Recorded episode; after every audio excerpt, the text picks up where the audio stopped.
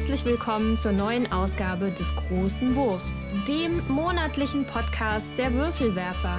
Wir lieben Spiele. Und hier sind eure Gastgeber Jutta Wittkafel, Benjamin Sandberg und Andreas Geiermann.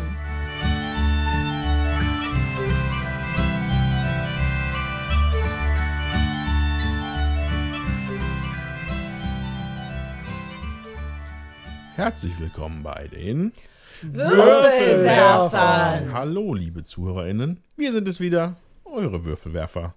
Mit mir am Tisch sitzen Jutta, Hallo. der Ben, Hallo.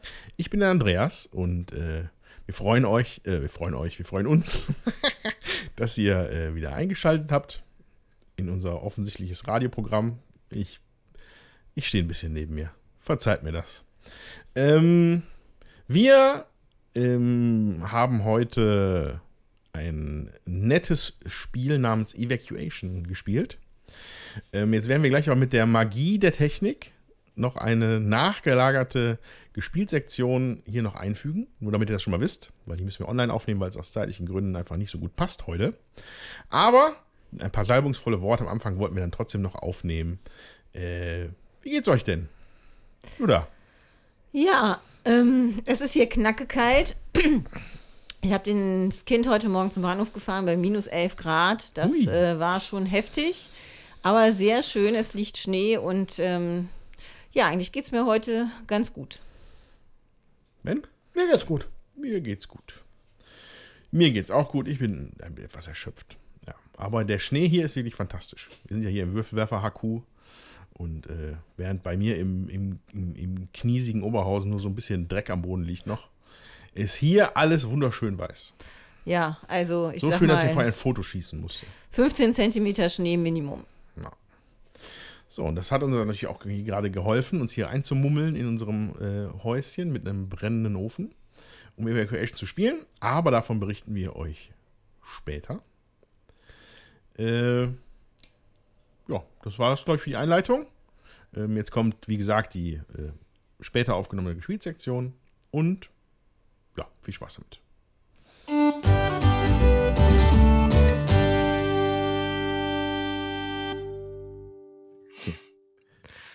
So, los geht's mit unserer Gespielsektion. Jutta, was hast du denn gespielt? Ja, ich ähm, habe verschiedene Sachen gespielt. Ich möchte erstmal berichten von einem Prototypen-Testwochenende, was ähm, immer im Januar und im Mai hier in Eitorf stattfindet, organisiert von Christwart Konrad.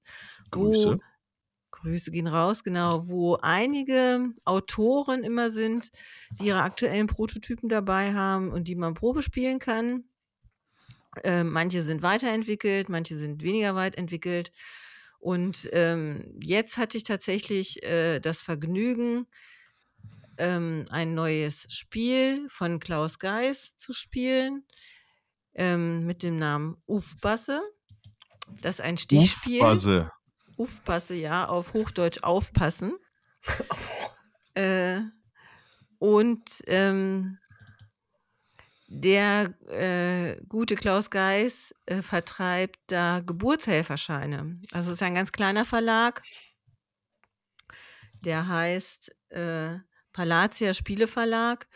Und ähm, die stemmen das halt immer alles in Eigenleistung. Ähm, und weil das halt schwierig ist, ähm, vertreiben die vorher Geburtshelferscheine. Und dieses Stichspiel gefällt mir richtig gut. Ich kann da, ich will jetzt nicht so viel verraten, weil ich nicht weiß, wie viel ich da halt sagen darf. Aber äh, ist richtig cool, macht richtig Spaß und hat einen wirklichen Kniff auch äh, drin. Das wird wahrscheinlich im Herbst zur Messe rauskommen und ähm, ja, vielleicht kann man auch ähm, da beim Klaus mal schauen auf der Seite und so einen Geburtshelferschein erwerben. Da würde der sich sicher auf jeden Fall freuen. So, in diesem Sinne, äh, wenn ihr da Bock habt, schaut euch das an. Ein mega cooles Spiel. Und ähm, der Klaus hat halt immer so Themen, die aus seiner Region, aus der Pfalz eben sind. Er hat auch schon zwei äh, verschiedene äh, Stichspiele gemacht. Das erste hieß Ebbes, also auf Hochdeutsch etwas. Äh, das zweite Dubbe, so heißen die Gläser, ähm, die man dann in der Pfalz kriegt. Da sind so Einwölbungen drin, wo man die Finger reintun kann. Und dann trinkt man die, den Wein oder die Weinschorle aus sogenannten Dubbegläsern. Genau, und das Okay. dritte Spiel ist eben jetzt Uffbasse. Ufbasse. Uffbasse. Kann man die Regel denn auch als, als, als Preuße lesen oder kommt man da nicht weit? Also ich glaube, das kann man schon. Ähm, ich weiß halt, nicht, das wird auf Hochdeutsch geschrieben sein, die Regel. Okay. Weil es ja, ich finde das ja charmant. So, äh, ich, wir hatten, glaube ich, als wir darüber gesprochen haben, habe ich das irgendwie so als Mundart-Brettspiel bezeichnet. Ähm, Das ist natürlich reduziert, aber ja, so ein bisschen so den äh, örtlichen Einschlag in seinen Spielen zu haben, das wäre doch sehr schön. Ich hätte auch gerne Genau. ein, ein, ein, würde gerne ein Brettspiel machen, das irgendwie mit dem Ruhrgebiet zusammenhängt. Ja, also man kann tatsächlich, ähm, der Verlag, der Placentia Spieleverlag, der hatte auf, äh, auf seiner Homepage ähm, das äh, da stehen, dass man diesen Geburtshelferschein erwerben kann und ähm, auf der Spiel 24, 2024 soll das Spiel halt veröffentlicht werden. Genau. Und als Geburtshelfer kriegt man das Spiel schon vor der Messe wohl. Okay? Okay, also ich denke, wenn man da Näheres drüber wissen will, würde ich mich tatsächlich an den Verlag wenden, weil ich nicht weiß, das Spiel ist ja noch nicht veröffentlicht, wie viel ich hier einfach schon erzählen darf. Ja, wahrscheinlich ein bisschen Vorsicht walten lassen. Aber hattest du eine gute Zeit da in, auf dem Seminar an sich? Auf jeden Fall. Also es waren so viele spielbare Prototypen da äh, wie noch nie, wo also wirklich, ähm, wirklich viele zum Teil schon auf einem recht hohen Niveau, was wir da ausprobiert haben. Und ähm, ja, fand ich cool, muss ich wirklich sagen. Ich war, glaube ich, ich war 2020 mit, glaube ich. Das war ich mit auch da. Ähm, ja, das ist eigentlich eine nette Veranstaltung, aber nur ist jetzt um, um örtlich woanders, ne? Was Die ist in Eitorf tatsächlich. ja, vor Und 2020 war die noch irgendwo in ganze, eine ganze Ecke weiter. Ja, ja. Altenkirchen. Ja.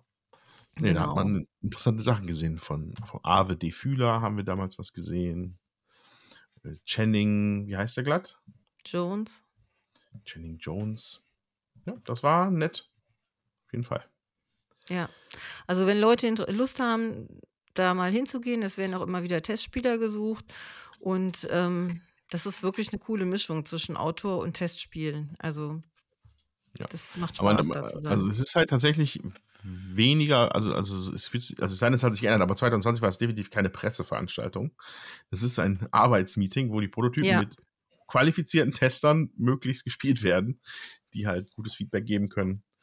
Und äh, genau, das war ja genau, nee, aus, meiner, aus meinem anderen. Leben, außer, außer den Würfelwerfern, war es ja geboren. Ja, also ja. Nee, ich bin da auch nicht als Pressemensch, ne? Also ich Ja, bin da ja, ja. tatsächlich als Tester. Und ähm, wenn jetzt dieses, also wenn ähm, der Klaus Geis nicht schon gesagt hätte, er würde dieses Spiel veröffentlichen wollen und nicht auch schon diese Geburtshelferscheine äh, verteilen würde oder da äh, Werbung für machen würde, hätte ich das auch gar nicht erwähnt. Hm. Ne? Weil ich finde, diese Spiele sind alle noch nicht fertig, die suchen zum Teil auch noch Verlage. Ähm, da wird wirklich viel dran rumgefeilt und ähm, ja, das ist einfach cool. Und diesmal war das tatsächlich vier Tage, wobei ich habe erst am Freitag angefangen, aber die, ähm, das hatte den Vorteil, dass äh, die Autoren zum Teil auch an den Spielen was verändert haben in der Zeit und das nochmal spielen konnten. Naja, Mhm. und dann äh, die entsprechende Rückmeldung auch nochmal kriegen konnten. Von daher ist das also für Autoren auch eine recht interessante Veranstaltung, finde ich. Ja, auch, genau, für, für Autoren ist es halt gut. Die müssen halt, die müssen halt nicht mit so einem Erwartungsdruck dahin gehen, dass sie es jetzt halt möglichst perfekt da haben müssen. Weil es ist halt nicht für die Presse, es ist auch nicht für Verlage. Wobei es Nee, es ist zum es ist dran für- arbeiten. Es ist fürs zum dran arbeiten. Und da ist es äh, ganz interessant für.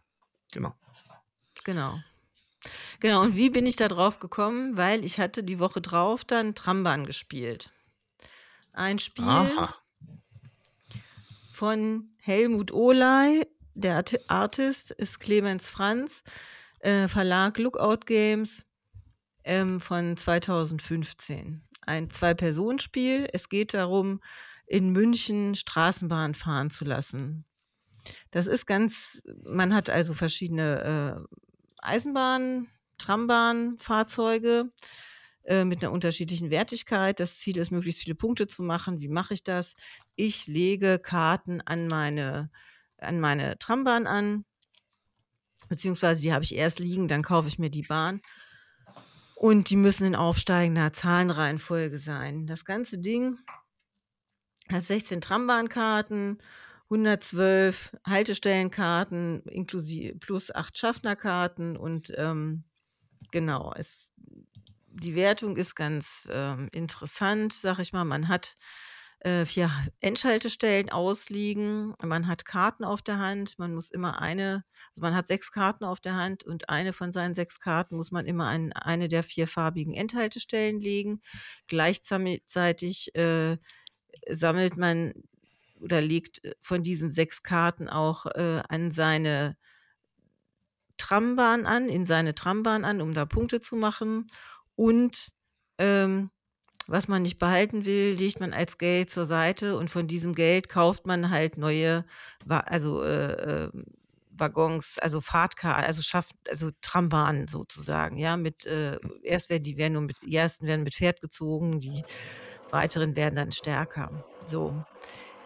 Das hörte sich ganz interessant an und dann haben wir es gespielt und ich muss sagen, ich war doch etwas enttäuscht, einfach weil hm. ich immer das Gefühl hatte, ich habe zu wenig Karten auf der Hand, um alles machen zu können, äh, was ich möchte. Man konnte irgendwie nicht gut sammeln bei sechs Karten, weil man braucht ja auch immer wieder Geld, um ähm, äh, damit man sich halt diese neuen äh, Trambahnkarten sozusagen kaufen kann. Ja.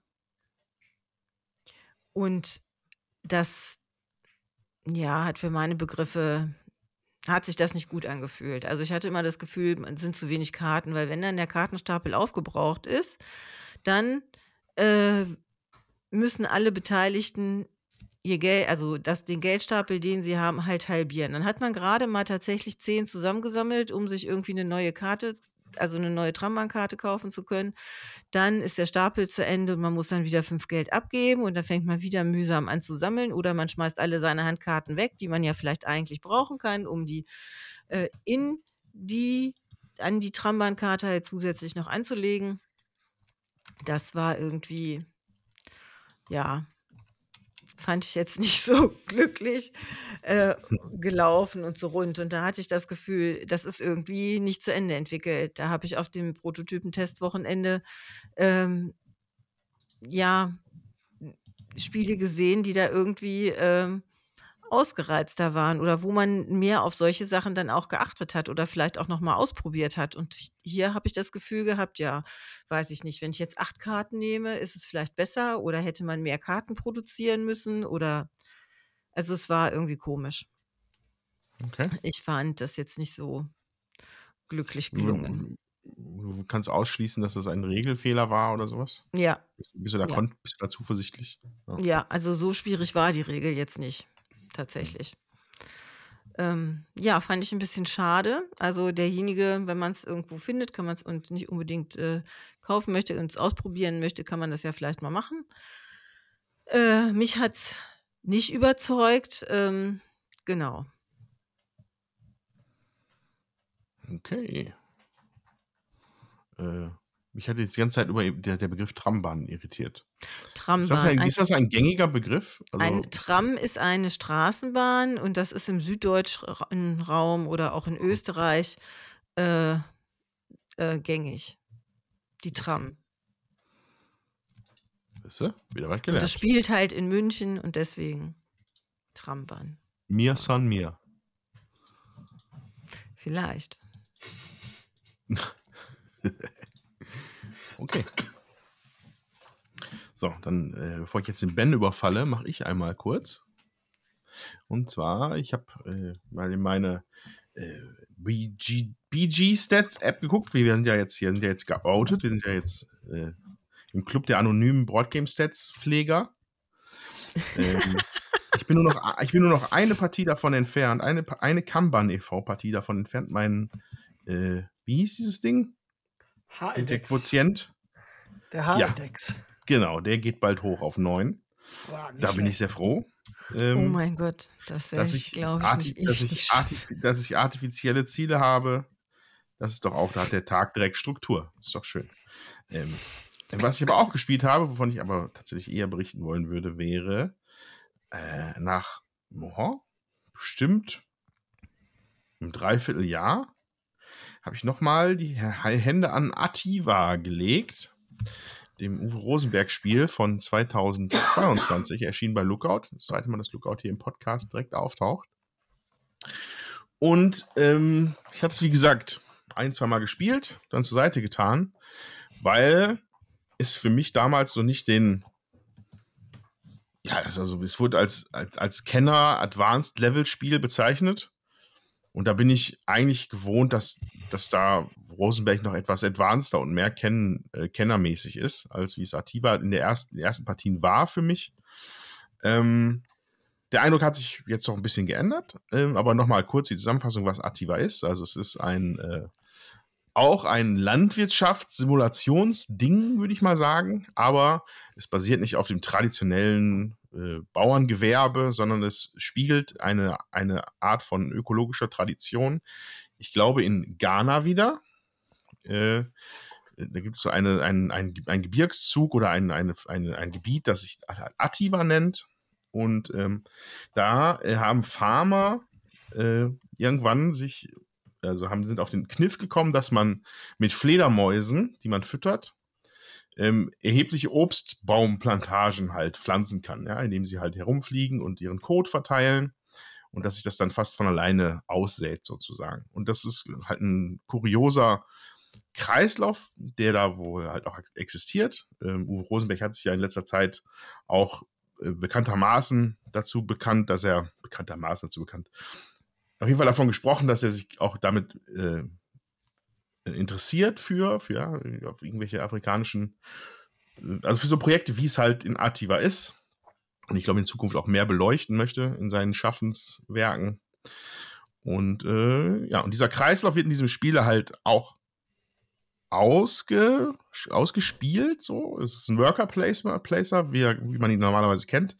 Jeder hat drei Arbeiter und bearbeitet damit so eine bestimmte, ja, also große Auswahl an Feldern, die man halt haben kann. Dazu hat man ein Tableau, auf dem wahnsinnig viel Platz ist, der aber erstmal voll ist. Und zwar mit äh, von oben nach unten sind es äh, Buschtiere, Bäume, Obstpflanzen, Ziegen und ich glaube, irgendwo sind auch noch Menschen dabei, also so Dorfbewohner, Familien besser gesagt. Und die sind alle erstmal aufgereiht auf diesem großen Tableau, was man hat. Und Ziel ist es, davon Sachen auf Karten zu bringen, die man kauft und anlegt. Ja? Also ähm, zum Beispiel würde man halt, wenn man, äh, es gibt dann als zum Beispiel so quadratische Karten, das ist dann das Stück Dschungel, da wäre halt ganz viel Platz für Bäume. Ja? Oder äh, die Fledermaushöhle, da würden halt ganz viele Fledermaus-Miepel äh, drauf können. So, die haben halt so spezifische Plätze. Das sind Landschaften, die man aus einer Auslage kauft. Und darüber hinaus gibt es auch noch Ortschaften in, ich glaube, vier verschiedenen Qualitätsstufen oder dreien. Die kann man dann wiederum bauen. Die werden auch eingebaut in das, in das Gelände, was man an dem Tableau anlegt. Und da werden halt maßgeblich Familien dann äh, untergebracht. Die muss dann wieder ernährt werden. Und da gibt es dann ein sehr wir hatten vor fünf Minuten noch das Gespräch, Jutta, dass du das oft das Gefühl hast, dass Rosenberg sich oft zitiert und wiederholt. Ja. Ähm, den den Runden, den Mechanismus zwischen den Runden, wie er bei Attiva ist, den kenne ich so nicht von Uwe Rosenberg. Also man muss halt wirklich sieben Phasen oder sowas durchgehen, wo halt alle verschiedenen Elemente aufeinander Einfluss nehmen. Also ähm, Buschtiere müssten man halt haben, um die Leute zu ernähren. Ziegen geben Milch, die sorgen auch zur Vernährung der Leute, müssen aber unter Umständen noch zusätzlich aufgegessen werden. Bäume wachsen äh, und wenn sie einmal da sind, wachsen daran Früchte. Und das ist dann wiederum auch Nahrung für. Also alles fehlt aufeinander Bezug und in so einem sieben-, achtstufigen Prozess äh, arbeiten diese Mechaniken miteinander. Das ist ein bisschen kompliziert jetzt aufzudröseln. Und da gilt es dann immer so eine Art Gleichgewicht zu halten. Ja? Also wenn man es schafft, wenn man es nicht schafft, die Leute äh, zu äh, ernähren, seine Dorffamilien, dann würde man halt zum Beispiel sehr viele Ziegen abgeben müssen oder viele Buschtiere, was einem dann auf dem Tableau wieder den, den, die Plätze zumacht und dir Siegpunkte am Ende des Spiels kostet. Also es gilt, dieses Tableau leer zu spielen um möglichst effektiv seine Waren irgendwo so äh, auf, der, auf den Karten verteilt zu haben. So, es gibt so eine Verschmutzungsmechanik, die ist zumindest, sagen wir mal, interessant. Was ich, das Sternchen, was ich daran machen würde, das kommen wir, würde ich gleich noch sagen. Ähm, Familien, wenn sie ins Spiel kommen, sind sie nicht, also sie sind dann, wie ist der Ausdruck? Weiß ich gerade gar nicht. Auf jeden Fall ähm, ist es in der Regel dann so dargelegt, dass diese Familie noch für ihren Lebensunterhalt äh, in, die, in ein Gold, in eine Goldmine muss. Und ähm, das würde dann dazu führen, dass man Geld bekommt. Gold ist auch eine Währung, ähm, aber es würden auch Verschmutzungsplättchen kommen dann in das Spiel, weil die Mine halt, äh, halt das, das halt eine dreckige Veranstaltung ist, ja, so eine Goldmine zu betreiben. Und da würde man die eigenen Karten, die man gepuzzelt hat, wo man versucht, eigentlich seine waren drauf zu platzieren, mit so Schmutzdingern abdecken musste. Und dann gehen die einfach kaputt an der Stelle. Dann ist dieser Lagerplatz für ein Tier oder das Baumfeld einfach, ist einfach kaputt und es geht auch nie mehr weg. Und deswegen gilt es, diese Familien auszubilden. Ja, also es gibt dann eine Aktion, Ausbildung, würden wir das umdrehen, das Plättchen von den Dörflern. Und dann würden sie nicht mehr in die Goldmine gehen, sondern äh, sich irgendwie anders ihren Lebensunterhalt verdienen. Und da machen sie keine Verschmutzung mehr.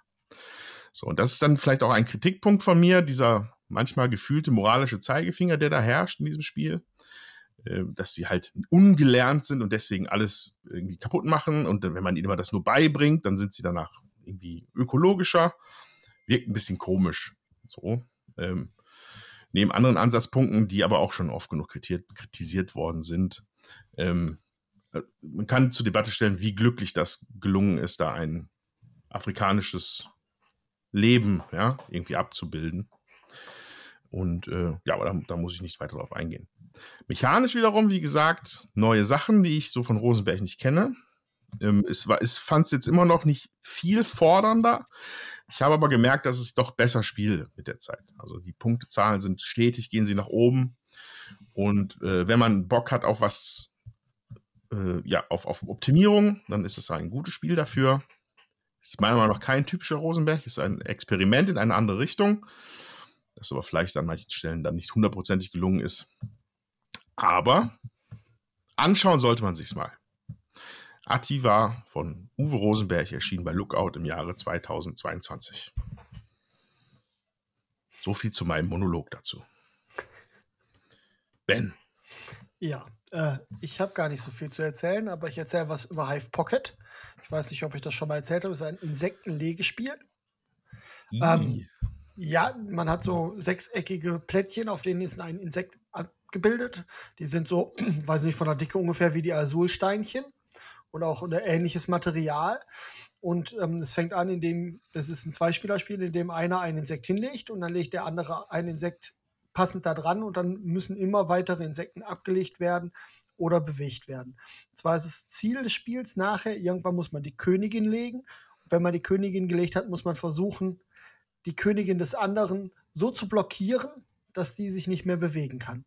Und das funktioniert zum Beispiel dadurch, dass die Ameise als Beispiel einmal außen rumlaufen kann und dass man dann dahin packen kann. Oder dass der große Käfer sich nur ein Käfer weit bewegen kann, aber dafür irgendwo sich draufsetzen kann und das ist ein ganz nettes Spiel. Zu zweit, das funktioniert ziemlich gut. Ähm, ich verliere nur ständig. Also irgendwie die Evi scheint da herausgefunden zu haben, wie man dieses Spiel besser spielt. Ich habe, also meine Statistik sieht ungewöhnlicherweise wirklich schlecht aus für mich. Normalerweise ist das entweder bei der Evi und mir ungefähr 50-50 oder gerade bei so Strategiesachen bin ich eigentlich, ich weiß nicht, woran es liegt. Aber auf jeden Fall, es macht wirklich sehr viel Spaß für zwei Spieler. Es ist relativ schnell gespielt. Man kann schnell zwei, drei Partien hintereinander machen. Und der große Vorteil ist, man kann es auch super unterwegs spielen. Also das braucht keine große Fläche. Das ähm, haben wir auch schon mal im Zug gespielt oder so. Das ist richtig schön und das lässt sich einfach nett wegspielen. Hive Pocket. Pocket kommt ja. aber aus, äh, weil es einfach klein ist. Ja, ja es genau. gibt da zwei Varianten. Ne? Es ja. gibt eine größere Hive-Variante und eben so diese kleine. Ja, aber hm. ich glaube, inhaltlich tun die sich da, glaube ich, nicht. Nee, nee, das ist das Gleiche. Ja, das genau, ist wie ja. Würfel, äh, wie Würfel, wer weiß ich schon, wie hier ja, so ähm, Heckmeck, Vince, ah, äh, okay. Vince äh, Ausgabe. So. Ja. Ja, also wir haben da die Pocket-Variante, die kommt in so einer kleinen orangenen Beutelchen und ist auch wirklich sehr transportabel, das kann man nicht anders sagen. Ein bisschen optisch erinnert mich das an dieses abstrakte Spiel vom Wichteln. Seid ihr eigentlich da vielleicht mal zugekommen, das zu spielen? Ich habe das schon einmal mittlerweile gespielt, genau. Ja, also Äh, Aber mit, mit- dem Jana habe ich das gespielt. Ne? Mit der Evi nicht, aber mit dem Jana habe ich das gespielt. Das hat ganz gut ich, funktioniert. Da Ich kann dir sagen, gewonnen. die Brigitte hat sich das auch zugelegt. Das hat ihr so gut gefallen, dass sie das auch eingekauft hat für sich Ah. privat. Es ist ja auch cool. Kurios. Ja. Ja, also wie gesagt, ich habe nicht, ich hab nicht so viel gespielt, aber Hive Pocket habe ich gespielt. Kann ich, kann ich tatsächlich vorbehaltlos empfehlen für zwei Spieler, wenn man so ein bisschen auf taktische Spiele spielt. Also so was Taktisches mag. Das ist schon Ja. konfrontativ, da muss man mit leben können, aber es wird einem nichts weggenommen, es man wird höchstens mal blockiert und man muss halt ein bisschen gucken, dass man dem anderen da den Weg versperrt. Und das finde ich ganz nett gemacht. Aber hätten es bei dem Spiel dann auch Blümchen sein können oder hat es irgendwie eine tiefere Relevanz, dass es irgendwelche fiesen Insekten sind? Äh, ja, tatsächlich haben die einzelnen Insekten unterschiedliche Bewegungsmechanismen. Aha. Und das, also, wie, wie gesagt, der dicke Käfer kann nur ein Feld gehen, der Marienkäfer kann so ein bisschen fliegen. Okay. So, also es ist eher so wie die Figuren beim Schach, würde ich jetzt sagen. Wo jede einzelne Figur auch immer so eine Spezialfähigkeit hat. Ähnlich ist das bei Hive auch. Jedes Insekt hat seine eigene Spezialfähigkeit. Der Moskito zum Beispiel klaut äh, die Fähigkeit von einem benachbarten Insekt, wenn man den aktiviert. Also, das ist echt nett. Sind aber auch nicht so viele, dass man sich das nicht merken könnte. Und Insekten sind ja nicht unbedingt fies, ne? Also, Das liegt ja dann immer noch im Auge des Betrachters. genau. Also die, die Insekten sind nicht fies. Die sind äh, eher so mit Strichen dargestellt, sehr klar in den Farben auf den schwarzen und weißen Steinchen. Also es ist nicht sehr realistisch. Da kann man, auch wenn man Insekten nicht so mag, glaube ich, äh, hat man genügend Abstraktion, dass man da nicht gleich in die Ecke springt. Sehr gut. Ja, ich würde das gerne mal ausprobieren. Ich schleiche da schon immer drumherum, aber ähm, ich glaube, ich habe hier nicht unbedingt die Mitspieler, deswegen habe ich es dann gelassen. Also bisher mir das zuzulegen oder so. Aber ich bin auch noch nie zum Ausprobieren gekommen. Ja, wenn ich dran denke, bringe ich es beim nächsten Mal mit. Äh, so eine Partie dauert maximal fünf bis zehn Minuten. Ja, Also das schaffen wir vielleicht auch mal wir da so. Ein, zwei Partiechen spielen, dann hast du es mal ausprobiert. Ja, das finde ich gut. Mach das mal. Versuch mir das zu merken. Ja. Ja, ähm, ich habe tatsächlich noch was gespielt. Lass Wir hören. haben, ja, wir haben Pan Am gespielt oder Pan Am eigentlich. Ähm, Autorin steht hier Prospero Hall, also es scheint eine ähm, äh, Game-Entwicklung zu sein, also eine, eine Firmenentwicklung. Ja, ein Studio aus Seattle ist das. Genau, und ähm, das kommt in Deutschland hier bei Hutta für zwei bis vier Personen ab zwölf Jahren, circa 60 Minuten Spieldauer. Wir spielen äh, eine namenlose Fluglinie, sag ich mal, die äh, sich auszubreiten versucht und wenn es also wenn es äh, gut gelingt, am besten die ausgebauten Strecken von der Fluglinie Pan, Pan Am aufgekauft werden, damit man Geld hat, um neue äh, Fluglinien zu ähm, belegen, sage ich jetzt mal, also Karten dafür zu kaufen, ähm, Aktien zu kaufen. Das ist immer so, dass man für alles Geld braucht und ähm, die Plätze, die man da ähm, belegen kann, äh, um Sachen eben zu erwerben, die, das funktioniert über einen Worker-Placement-Verdrängungsmechanismus. Man hat, äh, je nachdem, mit wie vielen Leuten man spielt, eine entsprechende Anzahl an äh, Figürchen, die man auf bestimmte Felder setzen kann. Und ähm,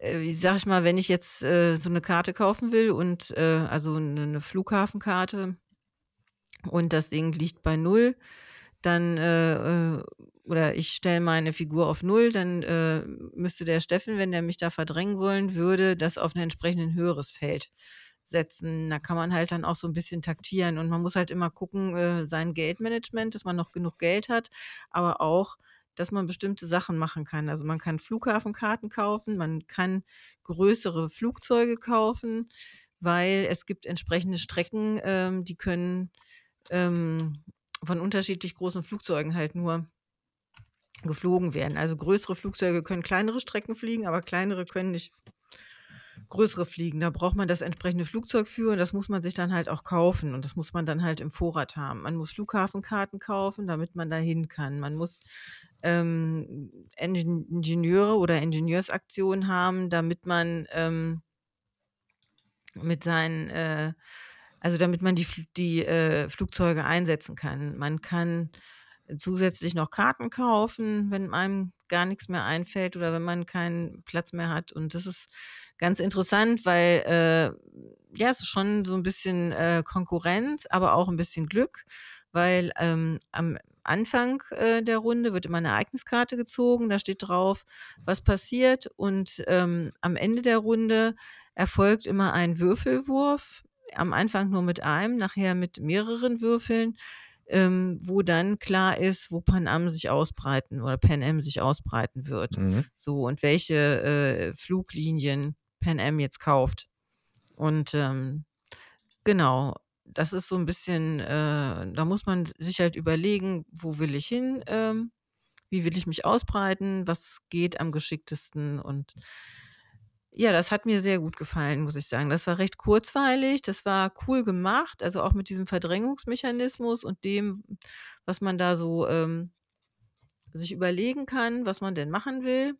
Und es ist auch Spieleranzahl angepasst. Also wenn man halt, wie gesagt, wir waren jetzt zu zweit, da hatten wir sieben äh, Einsatzfiguren und wenn man halt äh, mit mehr Leuten spielt, hat man halt weniger Einsatzfiguren, damit man sich da auf dem Feld auch ein bisschen in die Quere kommt. Das hat mir gut gefallen. Das äh, würde ich auf jeden Fall nochmal spielen wollen. Das war ja, jetzt auch eine Erstpartie, ne? Also ja. wie auch bei Trambahn auch, war das auch der Eindruck einer Erstpartie. Ja, ein, ein paar Anmerkungen, die ich jetzt hier so mir nebenher dabei zusammengesucht habe. Erschienen ist es, glaube ich, ursprünglich bei Funko Games, was ich mal sehr interessant finde. Ja, äh, weil, ja. Also von der Firma, also also Funko Games ist, so wie ich das jetzt recherchiert habe, aufgekauft worden von Funko, ähm, die halt bekannt sind für diese Funko Pop Figürchen, von denen ich ja. selber auch einige habe. Und äh, die haben äh, mit Funko Games ein Entwicklerstudio aufgekauft, das für sie jetzt Brettspiele macht. Da haben sie wohl auch sehr, sehr viele schon gemacht, wenn man es guckt. Ähm, aber alles eher so Lizenzsachen. Da scheint dann jetzt Pen M vielleicht so ein bisschen rauszustechen. Ähm, was ich auch bemerkenswert finde, das Logo von Pen M, also das die Box ist halt original das Logo von Pan Am. Ja, mhm. also das von der alten Fluglinie. Ja. Ähm, deswegen ist, ich weiß gar nicht, ob die, sind die pleite gegangen oder so, dass man das Logo jetzt benutzen kann oder. Ich habe keine Ahnung. Also ein Lufthansa-Spiel gibt es ja zum Beispiel eher nicht. Deswegen war ich jetzt mal überrascht. Ähm, bei Wikipedia der Artikel bezüglich Pan Am geht auch nur bis in die 80er Jahre. Ich nehme an, dass sie dann vielleicht irgendwann dicht gemacht haben. Ja, wahrscheinlich.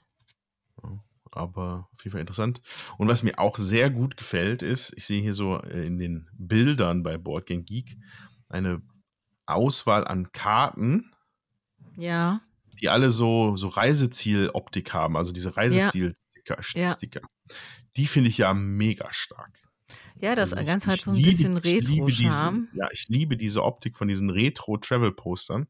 Ja. Äh, da habe ich jetzt äh, werde ich irgendwann mal, wenn ich ein Büro habe, werde ich mir das ausdrucken. Die NASA hat das nämlich gemacht in diesem Stil für äh, mögliche extraterrestrische Planeten, wo Leben sein könnte. Okay. Haben die auch so Travel-Poster gemacht in diesem Stil. Und ich bin ein großer ja, Fan davon. Ist, ist auf jeden Fall sehr cool. Also die Karten sehen richtig cool aus. Ich finde auch die Karte und diese Flugzeuge sind äh, ziemlich cool. Also es ist äh, so retromäßig gestaltet, aber in sich äh, hübsch, finde ich trotzdem. Also so mir Plastik, gefällt das gut. Kleine Plastikminiaturen für die Flugzeuge. Ja, genau. Und da sind auf den Flügeln halt äh, so römische Zahlen abgebildet, damit man halt, halt sieht, äh, besser, welches Flugzeug auf welche Strecke fliegen kann.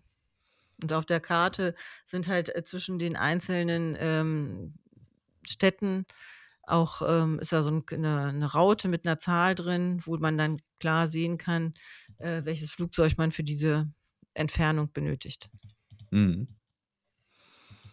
Buy one stock at no cost. Also gibt es auch sowas wie Anteil kaufen bei anderen Firmen? Ja, genau. Also, äh, wo hast du das? 18xx-mäßig. Ja, ich klicke nee, nur gerade durch so ein bisschen durch die, was man so als Screenshots äh, findet. Liegen. Also man kann Flughäfen äh, errichten. Äh, Man kann Ziele äh, kaufen, man kann äh, äh, Flugzeuge halt bauen und auch in den äh, ersten Runden hat man nur eins und zwei freigeschaltet und an dritter Runde dann halt das Flugzeug in Größe drei und ab der vierten Runde oder ab der sechsten Runde war dann das, waren dann auch die Flugzeuge der Größe vier freigeschaltet. Dann kann man halt Routen ähm, es steht dann hier, da fliegt man halt und ähm, dann hat, kann man halt noch Aufträge kaufen. Genau, und Aktien gibt es halt auch und äh, die will man halt auch erwerben, damit man halt möglichst äh, viel Punkte zum Schluss macht. Ja, ja also das heißt, im Kern ist, dass man halt seine erstmal gute Fluglinien, gute Flugzeuge hat, dass man aufgekauft wird von Pan Am. Ja, genau. Ja. Man möchte aufgekauft werden. Das muss man auch machen. Also das ist wichtig, damit man genug Geld hat, damit man diese Aktien kaufen kann. Ich finde, das sieht sehr gefällig aus. Ja, das ist jetzt nicht so mega kompliziert, ähm, aber ich fand, äh, das hat trotzdem coole Entscheidungen. Und auch mit diesem Verdrängungsmechanismus habe ich jetzt, sage ich ja jetzt schon zum dritten Mal, das finde ich halt auch einfach cool, dann zu überlegen, boah, wie viel Geld will ich noch investieren? Gehe ich da jetzt mit? Was kann ich machen? Oh, und sich auch entsprechend halt zu ärgern, wenn man dann irgendwie verdrängt wird oder so. Zur Not kann mhm. man halt noch so eine Auftragskarte nehmen. Das ist halt auch nicht schlecht. Die, äh, wenn man Glück hat, zieht man da auch was ordentliches, sag ich mal, und hat dann noch ein bisschen, kann am Ende noch ein bisschen was tun. Oder mittendrin halt manchmal auch. Cool. Ja, dann ja. Äh, so viel zu Pan Am. Äh, Publisher im Englischen ist Funko Games. Äh, du hast vorhin gesagt Hutter. Ja. Hoch quasi. Hoch, ja? genau. Und äh, ja, Designer war das Entwicklungsstudio Prospero Hall, 2020 erschienen. Genau. Und jetzt so. gibt es das auch auf Deutsch. Ja, interessant. Interessiert mich. Ich bin komplett blank, Ben. Hast du noch was? Ich würde nur noch mal kurz erzählen, dass wir Villainous zu 5 gespielt haben. Äh, was Villainous für ein Spiel ist, habe ich ja, glaube ich, schon vor drei oder vier Folgen mal richtig ausführlich erzählt. Ähm, und bis jetzt haben wir es Könnte sein, dass ich daran teilgenommen habe. Das könnte sein. Das könnte zu zweit und zu dritt gespielt. Und jetzt hatten wir eine Runde zu fünft. Ähm, ganz davon ab, dass ich einen blöden Spielfehler gemacht habe bei den Regeln, weil ich einfach eine Regel, die ab fünf Spielern greift, übersehen habe, was das Spiel unnötig in die Länge gezogen hat, äh, muss ich sagen, dass fünf nicht die ideale Anzahl an Personen ist. Das liegt nicht daran, dass es nicht funktionieren würde, das Spiel. Ich hatte trotzdem das Gefühl, es hat gut funktioniert, aber die Wartezeit zwischen den einzelnen Zügen von einem selber sind sehr lang. Und dadurch, dass die Interaktion so gering ist, passiert auch eigentlich für einen selber in der Zeit nicht viel. Und man hat mit wenig Kartenaufwand auch nicht so viel Auswahl, was man selber machen kann. Also deswegen fünf würde ich nicht empfehlen, ist nicht die ideale Größe. Zu dritt ist es super. Das Spiel als solches hat mir trotzdem wieder gut gefallen. Ich habe wieder einen netten Schurken gespielt, der wieder seinen teuflischen Plan da verfolgt hat. Das hat mir sehr viel Spaß gemacht. Ja, und ich, ich würde tatsächlich auch gerne ein bisschen meine, meine Erstpartie-Eindrücke dazu dann auch noch zum Besten geben. Ähm, jetzt weniger, was jetzt die Regeln oder so angeht, sondern was das Spielgefühl angeht. Ben hat das ja schon mehrfach angepriesen, auch im, bei uns im Kreis, dass man das mal spielen sollte. Und ich so, hm, ja, was soll das schon sein? Disney. Und dann war ich ganz positiv überrascht, äh, was da doch an äh, interessantem Gameplay hintersteckt. Ähm, und zwar speziell in einem Aspekt. Und zwar habe ich mein, also die Disney Villainous besteht halt aus sehr vielen Charakterpacks, wo jeder sich einen Bösewicht aussuchen kann, den er gerne verkörpern möchte in der Partie. Und ich hatte Scar gewählt den äh, Bösewicht aus König der Löwen. Das wird vielen da draußen, die hier zuhören, wahrscheinlich ein Begriff sein. Und ähm, da ist mir aufgefallen, die, dass diese Asymmetrie in dem Gameplay halt total interessant ist, ja, weil ich musste ganz andere Dinge tun als, als alle anderen am Tisch. Maßgeblich musste ich Mufasa umbringen oder besiegen, besser gesagt. Wir sind ja nicht ganz so martial. Äh, und danach noch weitere Charaktere besiegen, die in meinem Schicksalsstapel waren um endgültig die Kontrolle über, mal, über das Königreich an mich zu reißen. So, und das ähm, finde ich erstmal schon mal sehr Scar-mäßig, ja. Also, wenn, wenn, wenn König der Löwen anders ausgegangen wäre, wäre das wahrscheinlich der Verlauf gewesen, wie der Bösewicht den hätte gerne sehen wollen. Und ähm, aber auch andere Aspekte in dem Spiel haben mir dann so eine ein, so ein König der Löwen-Gefühl gegeben. Maßgeblich in dem Fall Karten, die man ausspielt. Und zwar Jeder da draußen erinnert sich vermutlich an die tragischste Szene, die man sich nur vorstellen kann bei König der Löwen. Und zwar, wenn der König, alte König Mufasa äh, wegen dieser äh, äh, trampelnden, äh, ja, was sind das? Antilopenbande, Antilopengang. Hm. Was ist das? Ein Stampede, ja? Ähm, ja. Da, dass er da so reinfällt und dann stirbt dadurch. Und sind auch das, das ist auch. Gnus? Das ist ja Gnus, glaube ich, ja. Gnus. Vier, vier Beine und Hörner, so, so Sachen. Ja, nee, also Antilopen sind ja diese gazellenartigen Wesen, die haben, die sind nicht so. Äh, die sind nicht so ähm, rehartig. Die sind so rehartig, genau. Die sind nicht so kompakt und massiv wie so Büffel, ne? Die Gnus sind so halt fette Kühe. Ja. Stampeding Wildebeests waren es. Zwei wilde Beasts, das ist, glaube ich, ja, sogar ein fester Begriff, ja. glaube ich. Ähm, ja, auf jeden Fall, diese Szene ist halt jedem vermutlich ein Begriff oder sehr vielen Leuten und im Gedächtnis geblieben. Und ähm, tatsächlich hat sich das insofern dann wiedergespiegelt. Ich musste halt diesen Mufasa-Charakter besiegen, der bei mir an einem meiner Orte lag und der war total schwer zu knacken. Und ähm, dann konnte ich da eine, es gab es als Karte, ja, diesen, diesen Augenblick der Stampede. Und wenn man die dann ausgespielt hat, wurde der Charakter, der an diesem Ort ist, zu einem anderen Ort bewegt und dann durfte man da sofort einen Angriff machen. Und in diesem neuen Ort haben dann auch direkt schon meine Hyänen gewartet. Und dann hatte ich, dann habe ich dann Mufasa damit besiegt, dass er halt tatsächlich in die Falle gegangen ist. Ja? Also es auf einer Metaebene haben die Mechaniken für mich ein Gefühl aus dem Film wiedergegeben, was ich ganz bemerkenswert fand. Ich kann natürlich jetzt nicht sagen, dass es in, ich weiß nicht, ob das in allen Charakterpacks war, aber da hat es wirklich erstaunlich gut funktioniert. Und deswegen hatte ich dann auch eine sehr hohe Meinung am Ende von dem Spiel. Ähm, ich glaube, mit dem, mit dem Spielfehler, den Ben an, äh, angemerkt hat, hätten wir den nicht begangen, wäre es, glaube ich, noch interessanter gewesen, weil es sich dann nicht drei Stunden gezogen hätte. Ja. Ähm, aber Disney Villainous hatte ich nicht auf dem Schirm und ist irgendwie ziemlich cool. Ja, ähm, wir haben jetzt einen Freund gefragt, nachdem ihr jetzt hier äh, so ja, enthusiastisch berichtet habt. Ja. Sowohl jetzt hier in der Gespielsektion, aber auch schon dem Letzt beim Mittagessen. Und da, ähm, da werden wir das hoffentlich äh, jetzt demnächst mal ausprobieren können. Hast du schon einen Disney-Bösewicht, den du gerne verkörpern möchtest, Jutta? Ich weiß nicht, was der mitbringt. Ich äh, kenne gar nicht so viele, aber, muss ich sagen. Ach so, okay. Hättest du einen Wunsch, hätte ich jetzt sonst gefragt. Aber wenn du dich ja. mit Disney nicht so auskennst, dann bringt das nichts. Naja, ich kenne schon das eine oder andere, aber ich bin ja immer mehr bei den Hauptfiguren und vergesse dann die Bösewichte so, ne? Da, ähm, die finde okay. ich immer nicht so attraktiv. Da ich müsste mir vorstellen, so eine, eine, eine Cruella de Vil. Das wäre Einspielen. Wer ist das? Ich glaube, das ist äh, 101 Dalmatiner. Ah, ja. so, siehst du das? Jutta braucht einen neuen Mantel. Habe ich vor Urzeiten mal gelesen. Das ähm, ist mir nicht mehr im Gedächtnis. Und den Film habe ich noch nie gesehen. Na dann. Genau. Ja. Ja, genau. So viel zu Disney Villains. Hat das eigentlich einen Autor? Weiß ich gar nicht. Ja, Prospero Hall. Echt? Ja. okay, das hatte ich, das hatte ich, das hatte ich beim Durchklicken bei Prospero Hall gerade nicht gefunden. Ja, doch, bei ähm. mir sieht es gerade, ich habe nämlich auch Prospero Hall eingegeben und da steht äh, Panem und dann Disney Villainous, Disney Villainous, Disney Villainous, Disney Villainous. Weil die ja dann, dann nehme ich das mal, dann nehme ich das mal ganz geschwind zurück, dass jetzt äh, Pan M irgendwie ein richtig Brettspielartigeres Spiel ist, während es alles andere Lizenzprodukte sind. Das kann ich jetzt nicht mehr so bestätigen. Ich nehme dieses alles zurück und behaupte das Gegenteil. Okay. Nächstes Mal spiele ich Katakalo. Ja, Einfach nur, weil cool. er schwarz-weiß ist. Den ja, kenne ich natürlich cool. auch. Also Katakalo kenne ich auch. Ah, wie cool ist das? Die, alle Karten, weil es halt so. Die Panzerknacker gibt es die auch? Ne, leider nee, nicht. Entenhausen nicht. Ne? Das wäre meine erste Wahl gewesen. Da bin ich ganz ehrlich. Oder Dagobert Duck. Weil für mich ist Dagobert Duck auch ein Bösewicht. Aber na gut. Nee, nee. Äh, Gundul, Gundel Gaukelei ist die Bösewichtin da.